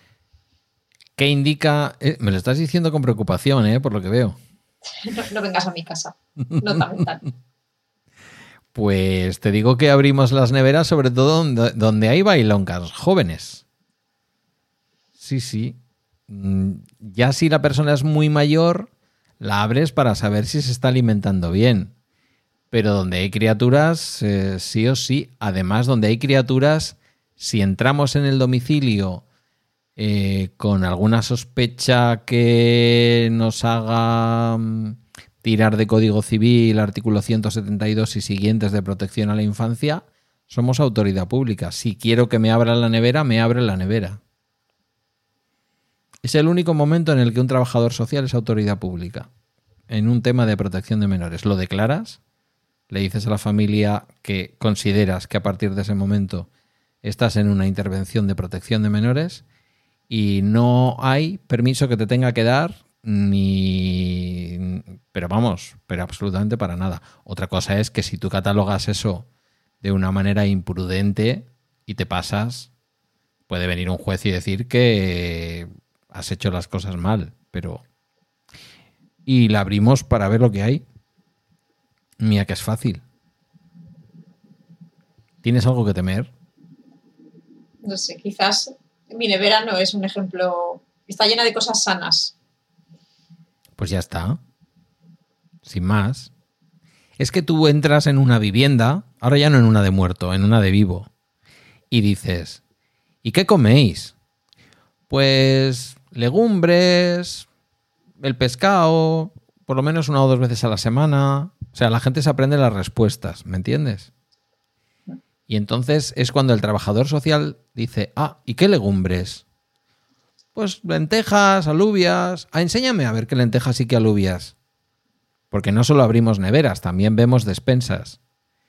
Y entonces te das cuenta que queda un culín de lentejas en una bolsa de lentejas de Eroski, que no tienen ni bote siquiera, y que a lo mejor salen mosquitos, por no decir mosquitas. Y entonces dices, no, no comes legumbres. ¿Qué es lo que comes? No, bueno, pero porque ahora mm, tal cual.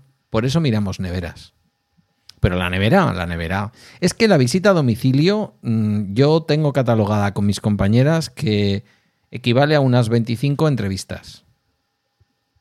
En lugar de hacerle venir 25 veces a la persona al, al despacho, te sacas un ratito más y te vas al domicilio. La mayor parte de las veces si la persona quiere, evidentemente, es una cosa voluntaria. Pero es donde ves lo que hay. Es el lenguaje no verbal Es del todo. trabajador social. Es todo. Yo es que estoy, pen- o sea, mientras Pe- Pedro está hablando, estoy pensando que mi nevera en estos momentos, porque yo mm, tengo mi organización, ¿no? De cuando compro, cuando se llena la nevera, cuando va toda la comida ahí, ahora da mucha pena. O sea, no sé qué pensarías de mí, porque en estos momentos no, No que, no queda nada. A ver, todos entendemos que hay momentos de compra. Eso sí, en el congelador no cabe absolutamente nada. Bueno, pero pues ya pero me la estás nevera resulta pista. estar vacía. Pero claro, una persona que tiene un congelador bien organizado, en donde de, Bueno, de bien, bien pronto... organizado sí, bueno, vamos a creer que sí. Bueno, no, ves un tupper que pone mm, garbanzos mm, 21 de marzo 2023.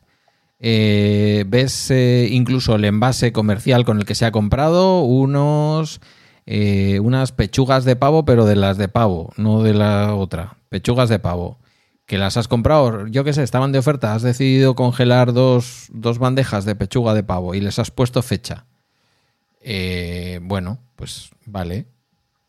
Mm, Pues eh, vives en una familia en la que no hay una madre de familia al estilo antiguo que cocina, lo que te obliga normalmente a organizarte previamente y tener comida y tal y cual. Pero puede ser que no hayas ido al Eroski, al Mercadona, al Lidl o a donde sea, o a la tienda de la esquina en la última semana y te toca.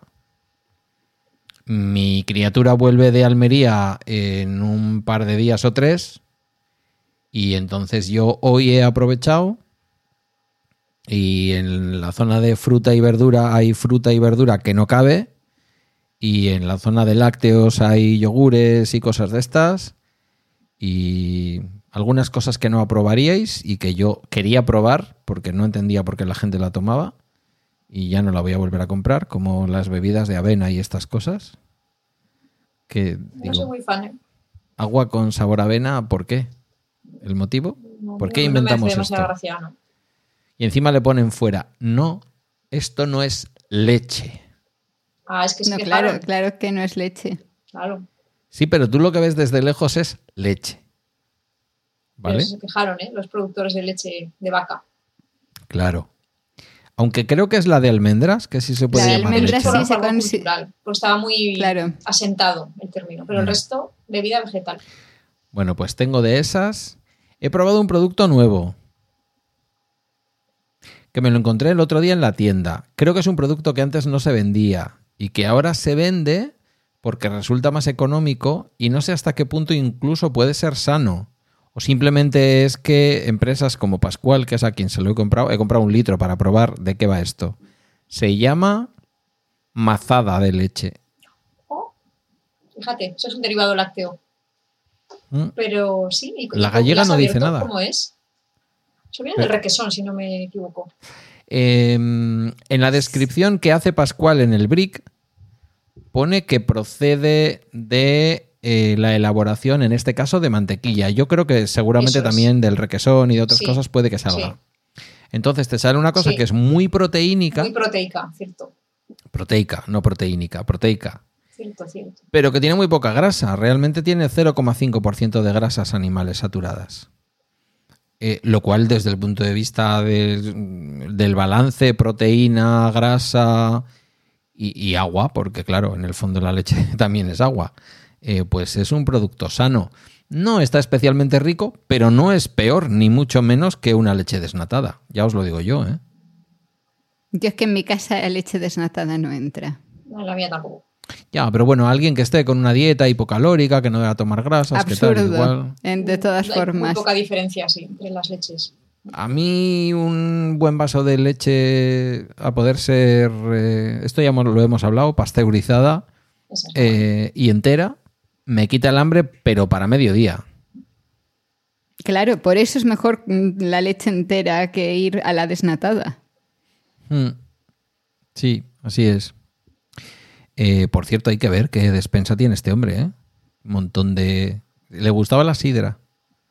Eso está claro. ¿La pero o, o la asturiana? No, no, la sidra vasca, sí. Industrial, por lo que veo. Están ahí todas acumuladas, ¿no ves? Ahí al fondo. Vamos a cabrear a Teo donde esté la sidra vasca, la asturiana. Bueno, Teo se puede mosquear.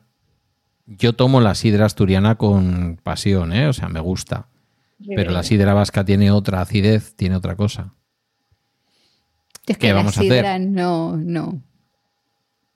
No, a tú, No tú es le algo das que al me atraiga especialmente. Que yo Claro, no le doy claro. al vino tampoco. Tampoco. No, no, no sois. Ninguna de las dos me consta, por haberos escuchado y haberos leído, ninguna de las dos sois de darle el alcohol, lo cual está muy bien. Hace No. años que no. Muchos años que no.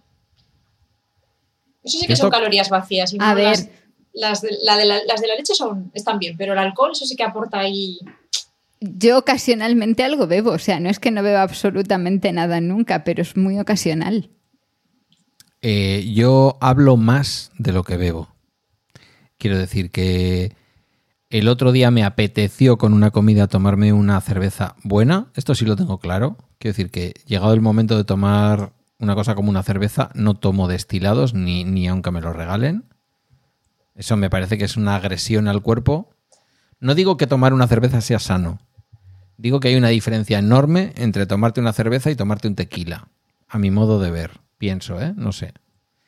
Eh, pero igual hacía un mes que no tomaba una cerveza. Y eso que fíjate que han llegado el tiempo de la cervecita y este tipo de cosas, ¿no?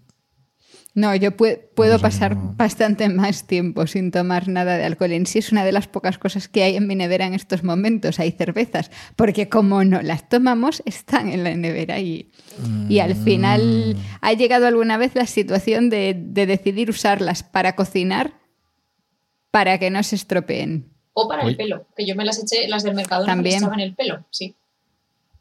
A echártela al pelo, ¿para qué? Sí. Se supone que lo rizaba y Ah, sí. Sí, Lo veo pringoso, fíjate. no quedaba mal. Bueno, pues no digo nada. Oye, Yo es muerto eso, este- de las pocas veces que, que hago carne, ahí sí es donde va el alcohol.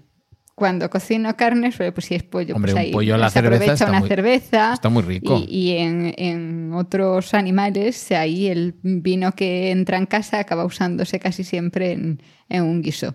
unas carrilleras al vino tinto. A pesar de lo que acabamos de hablar, que nos va a quitar las ganas de comer carne a nosotros A y te a la algún quitará oyente. a ti. Efectivamente. Hostia. Estamos curaditas de espanto. Ah, estáis curadas de espanto. Eh, ¿Al muerto este lo maquillarán? Yo Es un conozco a una chica que hace eso. Pues eso es una muy buena profesión. Debe tener Sí. Sí, sí, sí. Sí, sí, esta chica hizo, ¿No es hizo tanato, el- tanato- Tanatopraxia. eso. Sí. Pues esta chica Tanatoestética, hizo un yo, curso fíjate. eh, después de haber hecho un, un ciclo de, de estética Ujú. y, y, oye, trabajo desde el primer día y, y ahí sigue desde los veintipoco años, pues trabajando en eso y además es, es un puesto asegurado porque no te van a echar, siempre va a haber trabajo. Sí. Entonces, y está muy contenta. Todo el mundo la mira muy raro por el tema, pero, pero ella está muy contenta, porque además, claro, los clientes no se quejan, no hay problema. Perfecto. Nos Estoy seguro. muy bien, ¿eh? Arreglan cualquier tipo de rictus, de mal color, y parecen dormidos. Mm. Dormir. ¿Cómo es? Morir, dormir. Eh, que mm, los clientes suelen decir, ¿no? Que los clientes de este tipo de profesiones dan poco problemas. Y estoy pensando que, igual que las personas invidentes o ciegas, como les gusta ahora que les llamemos, porque lo de invidente es un poco raro, eh, escuchan mucho podcast, lo de maquillar muertos tiene que ser una fuente de escucha de podcast enorme. O de heavy, O de, de cualquier reggaetón. cosa. cualquier cosa, porque tiene que ser aburrido. Tiene que ser relajante como los manda- mandalas, se llama, estas cositas de pintar. Eh, sí. Sí, Sí, porque, sí, el porque mandala además tampoco es se eso, o sea. Te- se puede quejar la familia después o lo que sea, ¿no? O sea, tampoco es que no vaya a haber quejas. Quejas puede haber. Pero digamos que en el momento en el que estás trabajando, trabajas tranquila. No tienes ahí en el momento a nadie. Y, normalmente además trabajas sola. Mucho tiempo. Porque en si el la momento familia en el te que dice- llega esa. Ya no. Si la familia te dice que ha quedado mal, siempre puedes decirle, a mí es lo que me ha pedido él. A ver, es lo que había, nadie se queja. O sea, a mí me consta que, que a no ser que sea una cosa así grave, no se queja nadie. Porque ¿qué le vas a, qué vas a decir? Si al final mejor, o sea, mejor Le- que nada va a estar. Le veo pálido. Ya es lo que hay, es lo que hay. A ver. Señora, está muerto. O sea, le, le hemos dado rojo pasión del 15 en las mejillas, pero es que está muy muerto. Fíjate a este, ahora cuando llegue ahí a la funeraria. Uy, no, pero este ya no Eso lo no maquillan ni nada. Esto No. ya no tiene arreglo. Oye, ¿y un muerto reciente que lo esté dibujan- dibujando, por Dios, que lo esté maquillando una tanopráxica de estas? Porque suelen ser mujeres, ¿eh? Habrá algún Sí. hombre seguro, pero bueno. Em, ¿Qué medidas de protección tiene que tomar? Unos guantes, ¿no? Pero es- yo creo que ¿Mascarilla? ninguna especial. ¿Tampoco? No. No, A no ¿para ser, qué? Como Por- dice Carmela, que haya muerto de una enfermedad infecciosa que se transmita por el Pero- aire. Sí, pero en ese caso ya no se le va a maquillar, porque en ese caso se va a pedir cierran un, ataúd, claro. Eso es. Porque solamente se maquilla si se, si se planea abrir el ataúd en el velatorio, si no, no se maquilla. Claro. Igual que no se viste tampoco. Tiene sentido. Ah, no, no se maquilla porque antes de incinerar tienes que reconocerlo. Al menos es mi experiencia. Sí, pero no siempre se. O sea, hay una preparación básica, pero no tanto como para, para un ataúd abierto. O sea, otra cosa es en, en un caso como este, en el que, claro, o sea, mm, bueno, en el caso de este caso va a ser complicado, porque ya no hay, no hay arreglo posible. Pero sí que si, si tiene que ir la familia, pues se intenta presentar lo mejor posible. Pero limitado. No es lo mismo que si vas a tenerlo, pues un día entero en, en un velatorio con el ataúd abierto. Ahí hay más trabajo para que aguante, para que, para que ello esté en buenas circunstancias todo el tiempo que tiene que estar. Y hay que cerrar Lo la de- salida de los líquidos. También Mm. vaciar todo lo que se pueda vaciar para evitar que, que se vacíe después. Pero entonces ahí hay mucho más que maquillaje, ¿no? Sí, pero eso ya se ocupa normalmente otra persona. O sea, quien Vale, maquilla, maquilla. El que maquilla, maquilla. Y luego otro personal del, del tanatorio normalmente se ocupa de- del resto de cosas. Igual que cuando estás en un depósito, en un depósito de, de cadáveres, no sé, no sé, nadie se preocupa de maquillar, se preocupan de por guardar y poco más. Sí, por lo que sea. ¿Te imaginas que maquillan a tu padre, lo vas a incinerar y te dicen, tiene usted que reconocer al muerto? Sí, sí, sin problemas. Vas allí y dices, "Pues, la verdad es que no le reconozco. Mi padre no se había puesto ese carmín en la vida. Bueno, a ver, de ahí chiste. entiendo también que viene mucho el, eh, sabe, lo más básico posible siempre y, y lo antes posible. O sea, que Ya. sea todo muy, muy rápido y, y ya. Porque además la gente suele reaccionar muy mal a esto. Yo he decidido que ya no quiero ver muertos. Por trabajo los que haga falta, no, no tengo ninguna versión especial.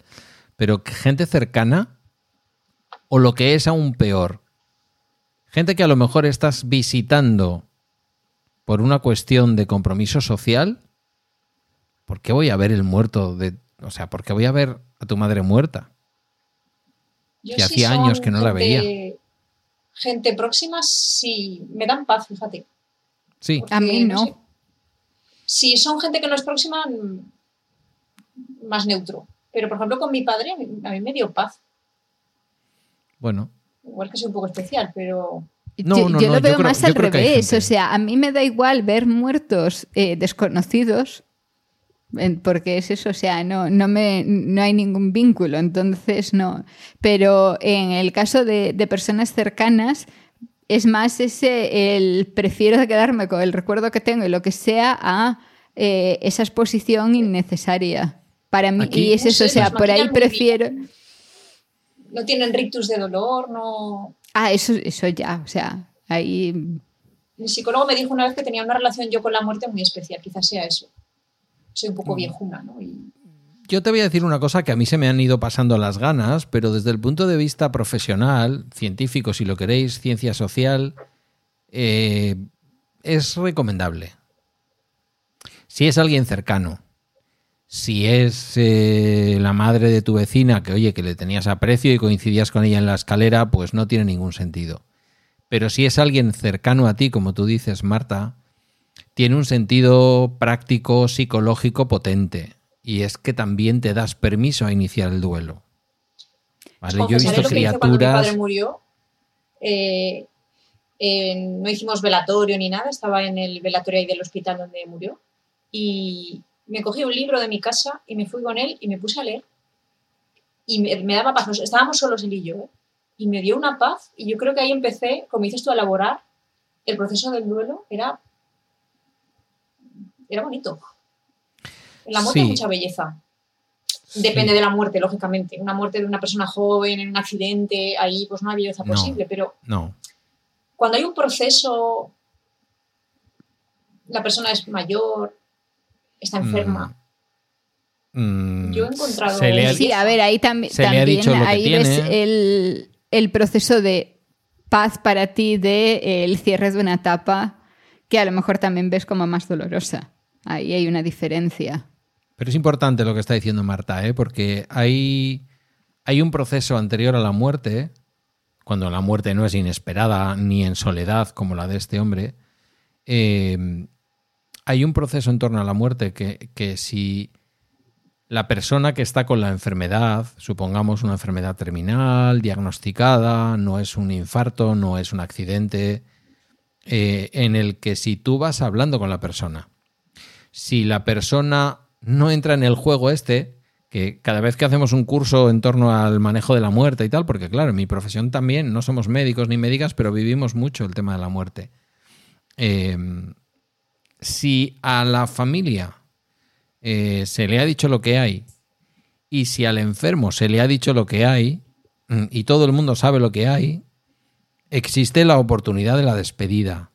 de una despedida, no voy a decir alegre, pero como tú estás diciendo, Marta, una despedida en donde existe la posibilidad de pedir una música, de estar en tu habitación, de estar tranquilo, de... ¿No? Un incluso en un hospital se puede morir uno con, toda esa dignidad y con todo ese confort, a veces. No en todos, pero a veces. El problema viene cuando el, el enfermo dice, no les voy a decir que lo sé, para no hacerles sufrir. Y voy a permitir que sigamos todos con esta pantomima en la que yo hago como que no sé lo que sé y ellos hacen como que no está pasando nada. Y eso es peor.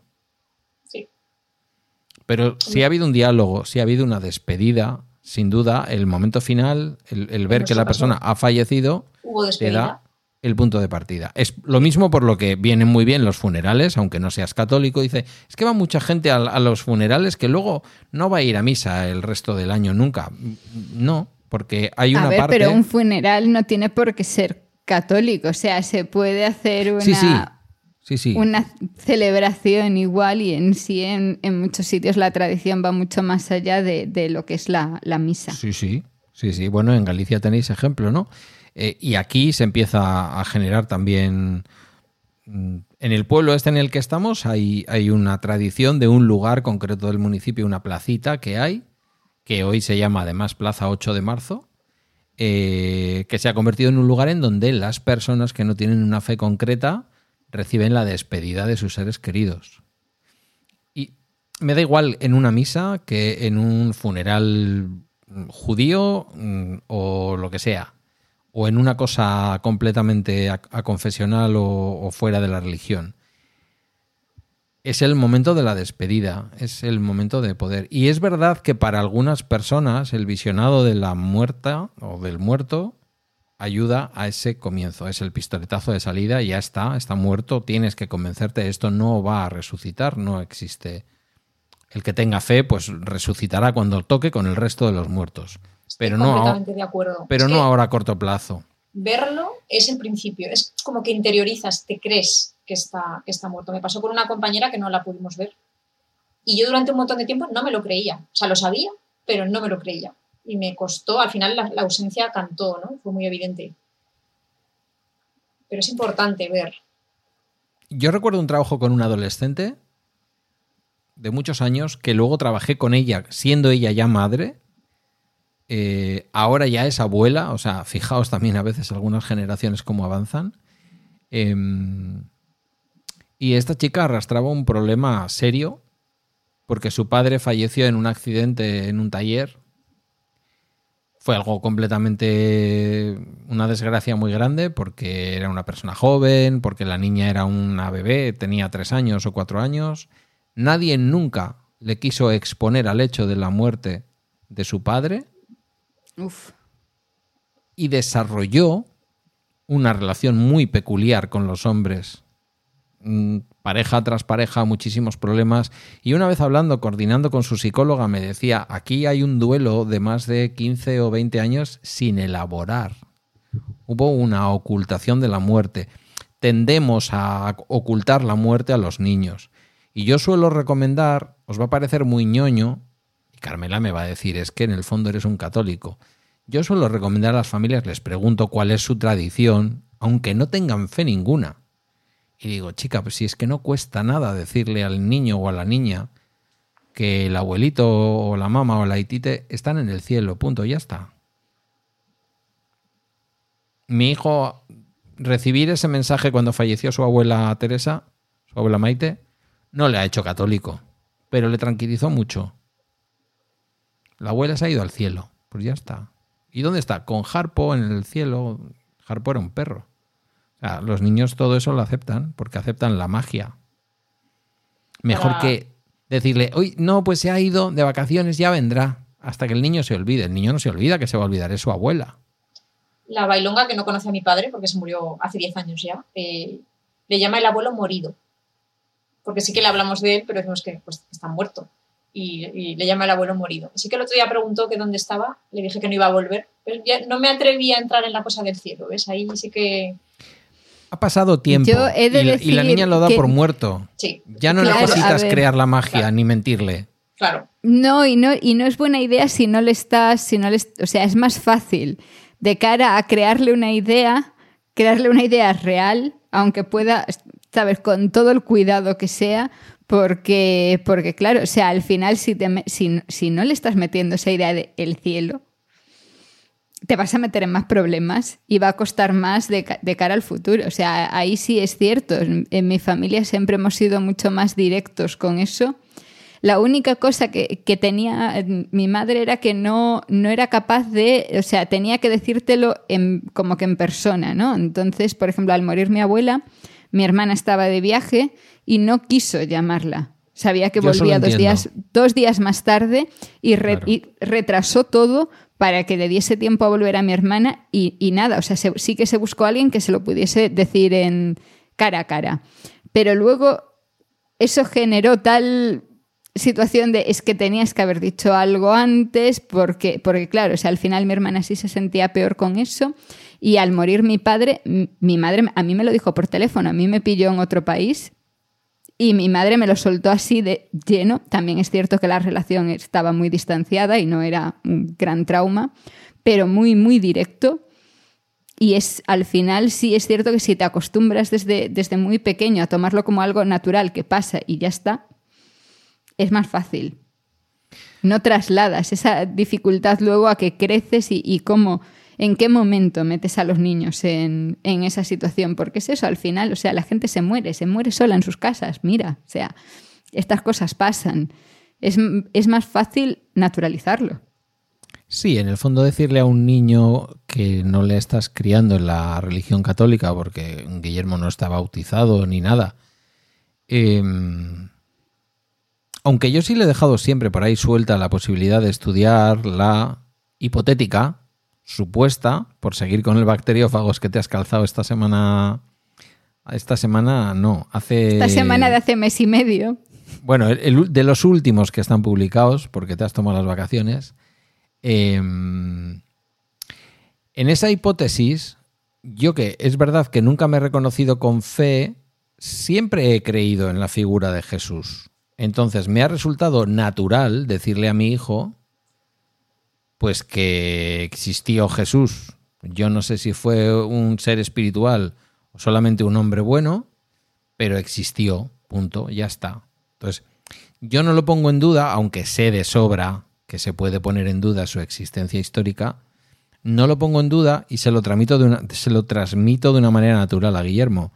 Guillermo un día, no me acuerdo de qué estábamos hablando, me dijo, "Mm, pero yo no creo en Dios ni en nada de eso, ¿eh? Y pensé, bueno, al fin alguien es suficientemente valiente en esta familia como para decir exactamente lo que piensa sin miedo, ¿no?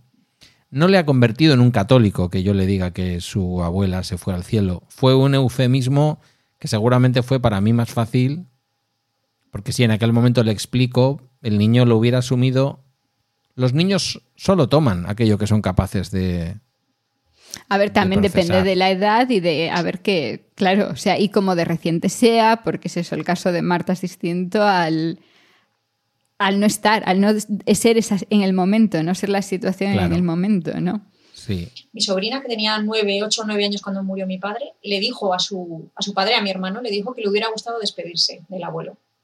Ya Claro, por edad A mí, supuesto. a mí, a mí con mi abuela me, molestó muchísimo que me sacasen de casa. O sea, yo tenía 10 años y, y en sí yo, yo, me quejé, yo quería estar. O sea, no, no digo necesariamente eso de, de, enfrentarte directamente, pero al menos estar presente. No que me sacasen de ese entorno durante un par de días y luego ya me, me dejasen volver a casa con esa situación de y, y ahora cómo encajo yo. O sea, voy dos días más tarde que el resto en encajar esto. Mira, Osakidecha ofrece en algunas zonas de Vizcaya, donde tienen la suerte de tener cerca eh, este hospital, eh, tienen un concierto con el Hospital San Juan de Dios, de la orden esta hospitalaria de, de religiosa. Y hay un hombre que ha escrito un, bastante literatura en torno a la muerte y a cómo afrontar el momento de la muerte un tipo súper interesante que no hace falta tener ninguna fe para considerarle un verdadero experto en la muerte y que te ayuda. Eh, entonces, Osakidecha en estos casos, que, que, por zona te puede tocar, te ofrece, sobre todo cuando la familia exige una no hospitalización y una muerte en domicilio, te ofrece este servicio. Es un servicio de acompañamiento. Él es médico y por lo tanto él hace su trabajo de médico pero después también te va acompañando, ¿no? Y luego además es un hombre religioso. Esto es una cosa que te lo preguntan desde el principio, si quieres eh, un acompañamiento con componente religioso o no, porque al fin y al cabo lo ofrece un servicio público. En el caso que yo viví, eh, su esposa es una mujer católica, él lo era también, y bueno, vamos a decir que sus hijas, pues eh, ya tal, ¿no? Pero tampoco a nadie le molesta respetar la fe de la, la fe de la abuela. Eh, cuando ya parecía que el abuelo pues le quedaba un cuarto de hora, se le avisó con tan buena suerte que el hombre vino a tiempo, acababa de fallecer, confirmó el fallecimiento, preguntó a la familia, a todos los que estábamos allí, si queríamos reunirnos en un momento en la habitación en torno a él y tener una oración, y una pregunta en una familia con muchos nietos y algunos eran muy pequeñitos, una pregunta que él que se le hizo a él es eh, ¿y los niños? Y él dijo, si las madres y los padres no tenéis ningún inconveniente, los niños presentes, sin ningún problema. Claro. Y los niños pudieron estar allí, ver la oración por el abuelo y aceptar que el abuelo acababa de morirse. Exacto. No hubo que explicar nada, los niños lo vieron.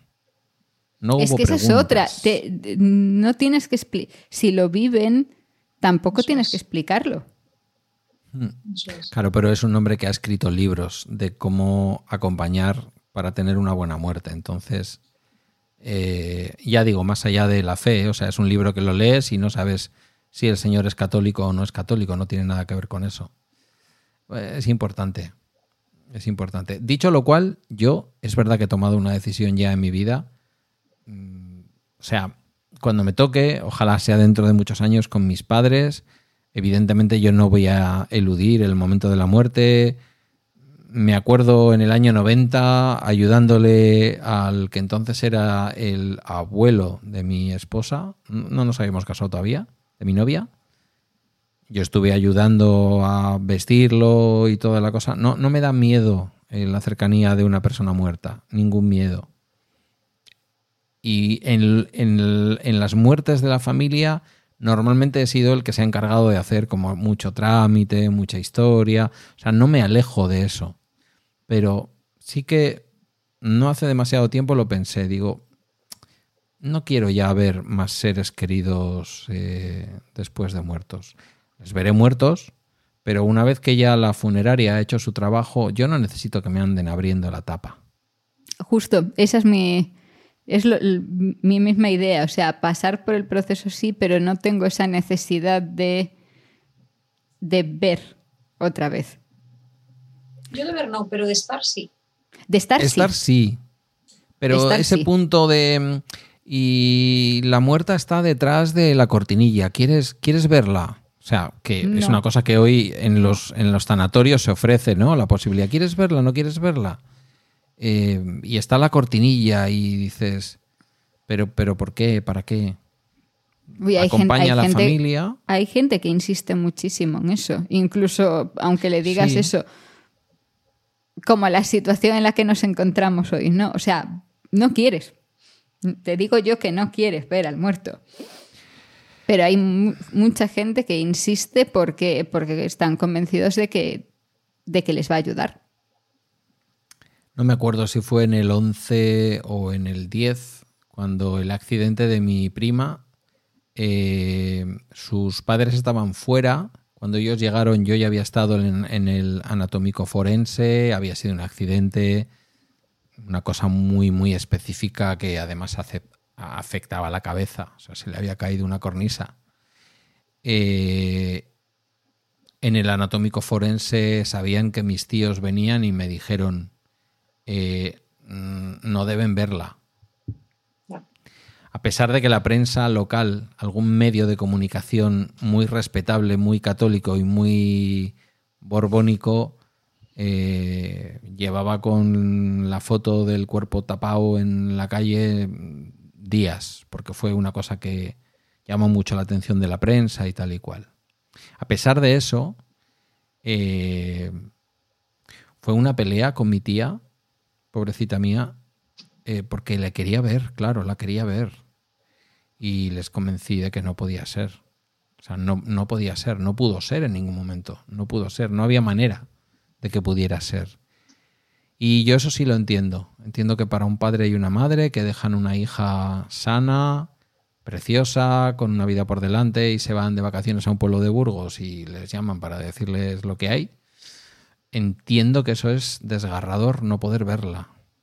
Porque no te queda mucho más consuelo, yo eso lo entiendo.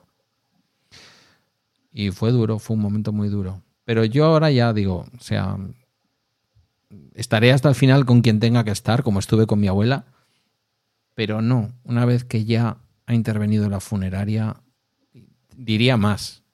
Eh, ni siquiera me gustaría permitir para un familiar la parafernalia del, del tanatorio con el cristalito, la tapa levantada. Pues no, está muerta.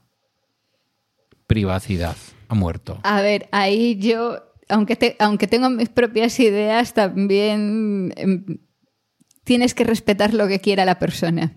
Sí, sin duda. Sí, sí. Si la persona dice que, que quiere que le pongan en el valle de Cuelgamuros y que pase por allí todo el mundo a levantar el brazo, pues a tope con ello. Quiero decir, esa imagen, no me quiero meter en la política, que estamos en días, ahora que se está a punto de formar el gobierno, estamos en días muy complicados. Eh, pero yo le decía a mi padre, ¿ese señor quién es que levanta a todo el mundo el brazo? Y mi padre me dijo algo de fascista, no sé qué, dictador, hijo de puta, pero no recuerdo más. Sigo sin entender. Bueno, ya lo entiendo, pero estuve muchos años sin entender qué había pasado aquel día. No habíamos tenido clase, había un tío muerto allí. Yo sabía que era Franco, pero no sabía por qué todo el mundo levantaba el brazo y toda esta historia, ¿no? Yo creo que la sociedad ha evolucionado mucho.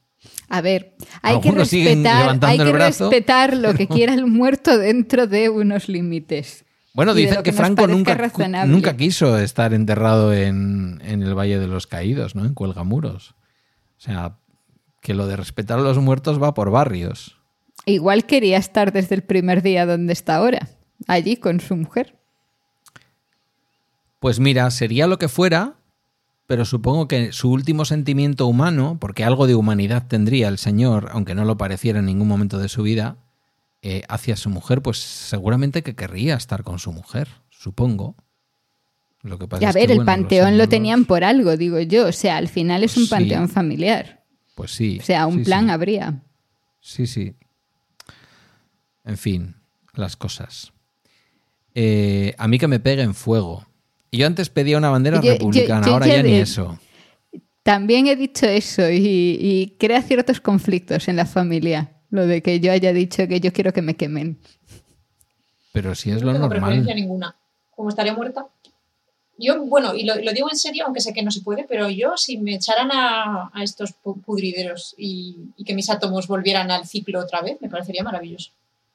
Que se me Yo comiera un ave. Yo lo digo desde la perspectiva de no ocupar sitio. O sea, porque yo me Claro. veo ahora y veo, y veo la, la de nichos que me, que me están viniendo de los lados de, de herencia. Digo, me toca una esquina, o sea, porque somos a 20 herederos del nicho.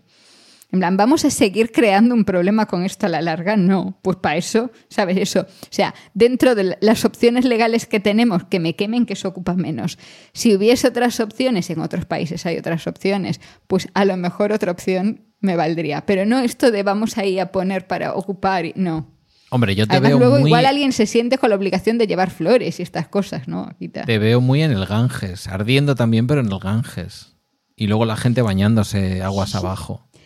¿Ves? Ahí la- la- es- ese estilo tampoco, porque tú sabes la- lo que se ¿Y- y contamina llevar a los muertos a, a donde sea para echarlos ahí. No, no.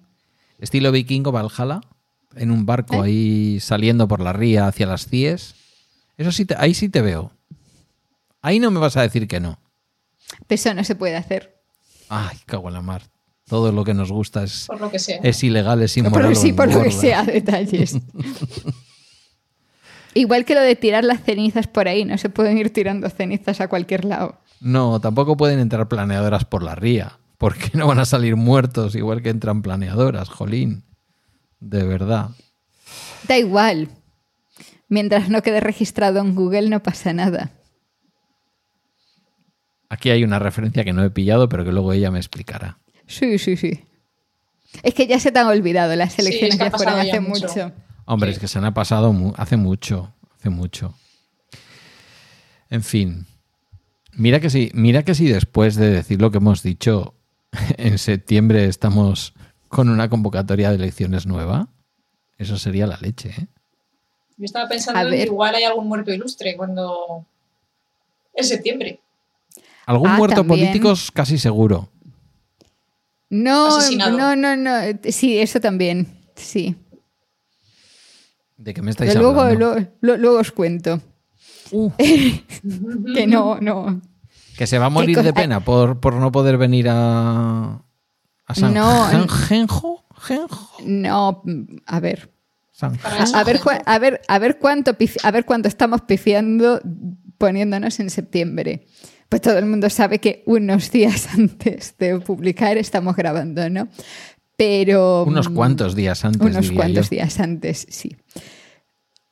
Pero más allá de eso, más allá de, de- de la posibilidad de un cadáver de esos que tenga que acabar en el pudridero, que antes o después tendremos, no sé si habremos pifiado ya o no, pero también va a haber algún muerto político, me da a mí, figurado.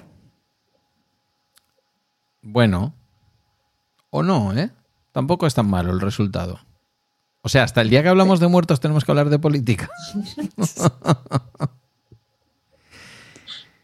Dado que estamos a más de un mes del día en que se va a publicar este episodio, Habremos pifiado seguro. este capítulo, perdón, perdón, perdón, perdón, capítulo, capítulo. Un día voy a aparecer yo muerto con esto de los episodios. Eh, bueno, no, en septiembre no hay gobierno todavía, ni de coña. No creo. No. No, se, se forman las cortes eh, el 17 de agosto Mm, y luego, a ver, luego empiezan las rondas estas de, de consulta y luego tendrán que decidir en sí si se repitiesen las elecciones. Esta costumbre que va a ser una tradición española caerían a finales de año. que no se van a repetir. Bueno, No, no, bueno. no, ¿Tú se van a repetir. Me juego con vosotras. Mira, no somos de beber alcohol, hemos dicho. Bueno, vosotras menos que yo. Me juego con vosotras tres zaragozanas. Tres ámbar. A ver, Parece yo creo, maravilloso. yo creo que no se repiten, pero bueno. Vale, pues entonces nada, no hay nada que jugarse. Estamos Pero de si acuerdo. se repitiesen sería para esas fechas. No, no se repiten. No se repiten. Hay mucha gente que no se lo puede permitir y creo que el presidente es uno de ellos. Además se han quedado sin vacaciones, pues por lo menos que sirva para algo. ¿no? Pobrecito, este año no va a poder ir a Almería. Cachilamar. Creo que tiene programada una visita a una cárcel para agradecerle un voto a uno.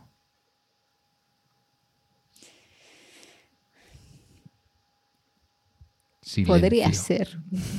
Hay barbaridades que solo soy yo capaz de decir. después de estar hablando de muertos todo el rato, ahora hace- hago un, hago un chiste político y os ha asustado más que el muerto igual, que, tenemos sea- en la, que teníamos en la habitación. Si finalmente tenemos un muerto, el muerto de verdad, mm, ese muer- un muerto real, eh, no vas a publicar este, este episodio ni de coña. Capítulo, perdón. Oye, a ver, me estáis ocultando algo, me estáis ocultando la muerte. Hemos dicho que hay que hablar de esto abiertamente. ¿De qué me estáis hablando? Hombre, a ¿Qué ver, pues que llega un momento en la vida de las personas que tienen Sí. una edad en la que tú sabes que ya están ahí, eh, ¿sabes? O sea, están en la necroloto, que les va a tocar en cualquier momento. Y tú estás Más. grabando con mucha antelación y igual, eh, pues igual hay, Igual hay que hacer pasa, fun-. Claro. Calor. Pero estamos hablando de políticos o de monarcas. No, de monarcas. Ah, bueno, el monarca puede palmar Ah, en cualquier. Ah, momento. pero no estaba claro desde el principio que era. No, yo estaba diciendo un muerto real. Digo, No. sí, yo no había entendido. A ver, que yo estaba hablando de Shangenjo y tú no has entrado al trapo. Entonces digo, no, pues no está hablando del monarca. ¿Qué pasa? ¿Hay rumores? Que es que no leo la prensa tiene rosa. 85 años. Y quiere volver. Bueno, pero está. Este hombre ya el formol lo lleva por dentro. Son muchos años de whisky del Lo, bueno. lo he dicho, o sea, como, como ocurra en medio, no publicas. ¿Por qué no? Bueno, puede ser peor, puedes publicar y que sea justo después y que quedemos fatal, claro. A ver. El emérito va a morir antes, Antes o o después, de que sí. publiquemos este episodio, este programa. ¿Vale? Yo jamás le he deseado la muerte a nadie, os lo prometo, a nadie. Pero es Pero- natural. Pero un viajecito, todos juntos, algún cementerio cedido por los Battenberg, más conocidos como los Windsor, y todos juntos a Gran Bretaña, con viaje de ida, sin problemas. Tenéis que escucharos el trending que acaba la temporada de trending del año pasado, o sea, la, la temporada 22-23. Ahí hablamos de esto. ¿Nos queda algo más de muertos? Aparte de posibles. Había un grupo en Euskadi que se llamaba Los Lendakaris Muertos. Sí, muy famoso. Mm. Mm. Entonces, ¿por qué no puede haber un grupo que se llame Los Reyes Muertos? O sea, están en la baraja. Sí. los toreros también. Toreros muertos, qué También. buenos eran, ¿eh? Qué buenos. Y eso que vosotras sois jóvenes. Habéis bailado poco con toreros muertos, pero yo he bailado mucho. Bueno, todo lo que baila un vasco, que, que tú, Marta, ya lo sabes. Que los vascos no somos de bailar. Carmela mira raro como diciendo los de Aranjuez tampoco. Yo no he dicho nada. no he Vale, dicho vale. nada. Ok. ¿Algo más? ¿Qué hacemos? Vámonos. Yo tengo hambre, No, a vosotros. ¿Hambre? Sí, Sí, los muertos dan mucha hambre. claro. Joder, de verdad. Esto se te, a ver, Pedro, esto, esto se te pasa. O sea, yo me acuerdo cuando, cuando empecé a tener prácticas en, en la carrera, las prácticas así un poco, un poco más de chicha. O sea, no, no las de primero, que son más suaves, sino cuando ya empiezas a tener, pues un día abres un bicho, otro día tienes ahí tu cultivo de ¿Chicha? bacterias cociéndose. Mm, Sí. No, es un, no es un No. chiste sexual porque aquí en Euskadi, Marta lo sabe. En Euskadi, ¿cómo le llamamos al fiambre? Y a la ¿Cómo no, carne. Y a la carne en general. A- Araguía. Araguía, eso es, eh, Es carne. euskera puro y duro. Aquí a los niños se les dice, ¿quieres un poco de chichi patata? Ah. Sí, Ah. aquí chicha también se estila, ¿eh? Ah, también se dice fuera de Euskadi. Sí. Vale. Nada, ver, sin con- más. Has dicho con- chicha con- y iba a decir una Chicha cosa con, que me ha- conte- con chicha con contenido. Chicha con contenido. Me, me acabo de perder. Pues es. Vale, pues bueno. Eso, que ya empiezas a tener más cosas. Entonces teníamos, pues eso, un día abríamos un bicho, al día siguiente estábamos con las bacterias ahí Ah, bueno, a, ya. con mucha temperatura. Entonces eran todas esas prácticas con muchos mm, olores y tal. La primera semana lo pasas un poco mal. Yo debo decir Alguno una cosa. sale con náuseas de allí, pero Ah, bueno, luego claro. te acostumbras y claro, y entonces ya llega ese punto en el que estás en una práctica, estás abriendo un bicho, juegas con el bicho, te pones a hacer el imbécil con el, con el bicho que tienes delante, luego vas Sí, a casa y comes lo que sea, porque ya te da igual todo. Exacto. Nosotros teníamos las necropsias de una a dos y a las dos a comer. Y también. Claro. Porque se te pasa. Te llevabas al bicho abierto y le decías a la de la cocina, vuelta y vuelta. Ese, ese chiste lo hacíamos cuando venían los de derecho. Ah, bueno.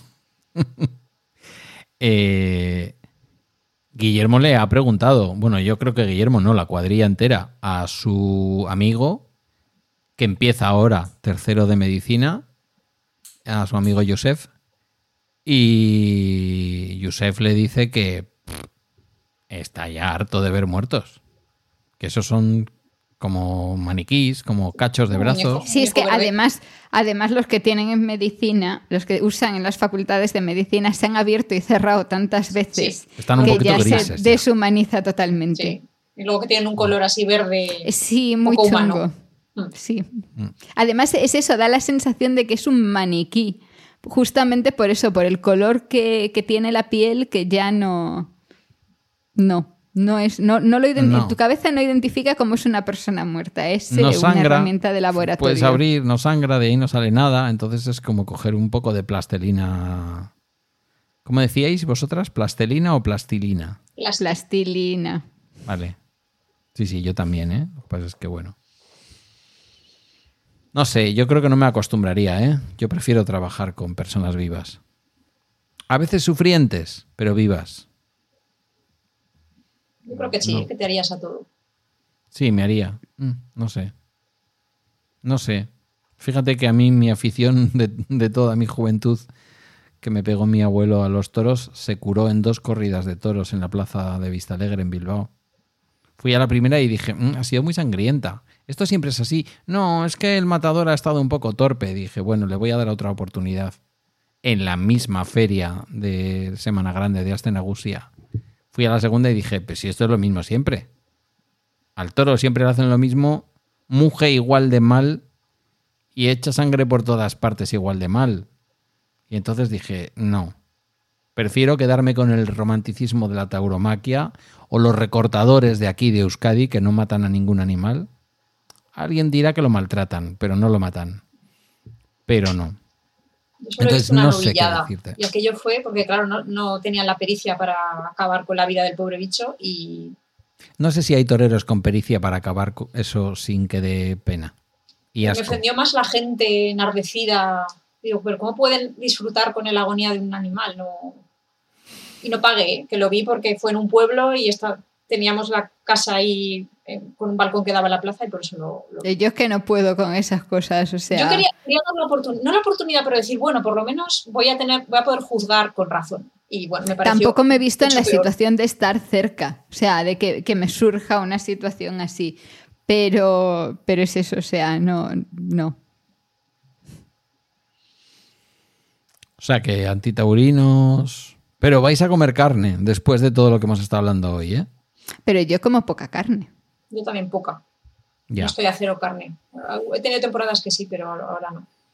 En mi nevera hoy, mm, es verdad, hay un sobre de eso que habéis dicho que no es tampoco considerable carne. Eh, me habéis dicho que es albúmina. Almidón. Almidón. Eh, y todo lo demás que hay es compatible con una dieta, lo que ha sido toda la vida una dieta vegetariana o volacto vegetariana normal y corriente.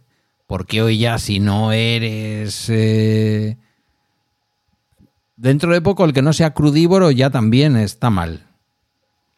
Esto no es una crítica, ¿eh? que cada uno coma lo que le dé la gana. Pero sí, se parece mucho. Bueno, se parece no, totalmente. Ahora mismo en mi nevera no hay nada que denote que yo como carne, salvo esa cosa que cuadrada que dice que alguna vez fue pavo. Todo lo demás es huevo, queso, leche, de eso sí que hay. Y todo lo demás son. Sí, la mía igual. En sí, ni siquiera tengo claro si en el congelador hay algo de carne. Creo que no. Mm. Creo que no. Yo sí tengo, yo sí. Lo sé positivamente.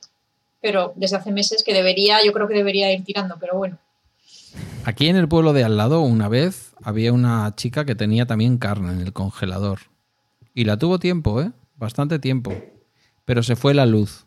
Ay, eso le pasó a una amiga mía. Oh, veterinaria. Y eso sí que le dio asco. Eso Mm. sí, no los animales. También Sí, tenía pero- a su marido muerto dentro de la nevera, Uy. del congelador. Este plot twist no me lo esperaba. Sí, sí.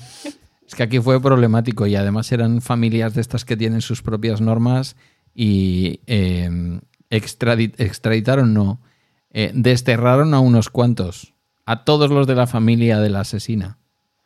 Les dijeron que no podían volver a entrar en el pueblo. En, aquí, al lado, ¿eh? Al pueblo de al lado de donde estamos. Sí, sí. Qué fallo, ¿eh? No pensar en poner un generador Es que estas cosas, no. o ir comiéndose, lo que también... Exacto, se iba a decir. Darle, claro, o sea, deshazte, no, no guardes, el- no guardes las pruebas, deshazte del cadáver. Ya, fíjate, pues la pobre pasaba por una mujer abandonada. Estaba toda la familia preocupadísima porque la habían dejado. Ese marido. Mm, Ya, En fin.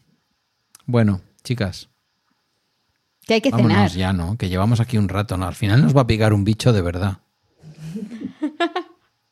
Vamos a salir, pero si os parece, vamos a salir por la puerta, que es un primero. Y ya que se encarguen los de los cristaleros de la avería que hemos hecho, que hemos hecho en la ventana del balcón. ¿Os parece bien? Venga, vamos. Pues nada. eh,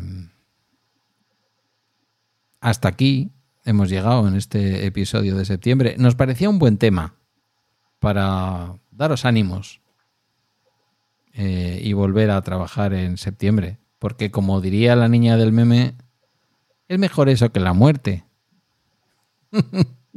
Encontraréis más información sobre los temas tratados en las notas de este capítulo, pues en cualquier sitio. Pero en emilcar.fm barra la taberna, no.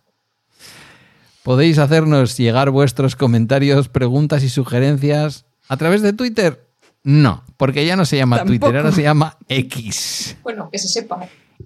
Que se sepa, a fecha de, de la grabación esto se llama X. ¿Sabéis eh, cuando eh, Prince se cambió a el artista antes Símbolo. conocido como Prince? Pues eso. Entonces, yo creo que, Carmela, ahora que ya estamos en Blue Sky, que estamos en Mastodon, yo en Mastodon tengo cada vez más interacción. Yo creo que, que nos busquen en Mastodon, ¿no te parece? Que nos busquen donde quieran, porque total tenemos el mismo nombre en todas partes. Correcto. Entonces, por CG Doval, por el ojo que ves. Marta, ¿quieres decir tú? Venga, va, Mi, anímate. mi Twitter sí que está muerto. Eso uf, desde antes de la pandemia. Bueno, pero se te encuentra en los sitios por más Marta. Marta Castro Z es en ex Twitter. Vale. Vale, vale. Pero está muerto. Eso sí que está muerto. Eso sí que huele. Bueno, se, la se encuentra en nuestros grupos de Telegram. Ahí. Correcto. Sí, tanto en el de bacteriófagos como en el de bala extra, por ahí anda, dando guerra. Hasta el próximo capítulo, con un nuevo tema, esperemos que menos tétrico, o no, en un nuevo puerto.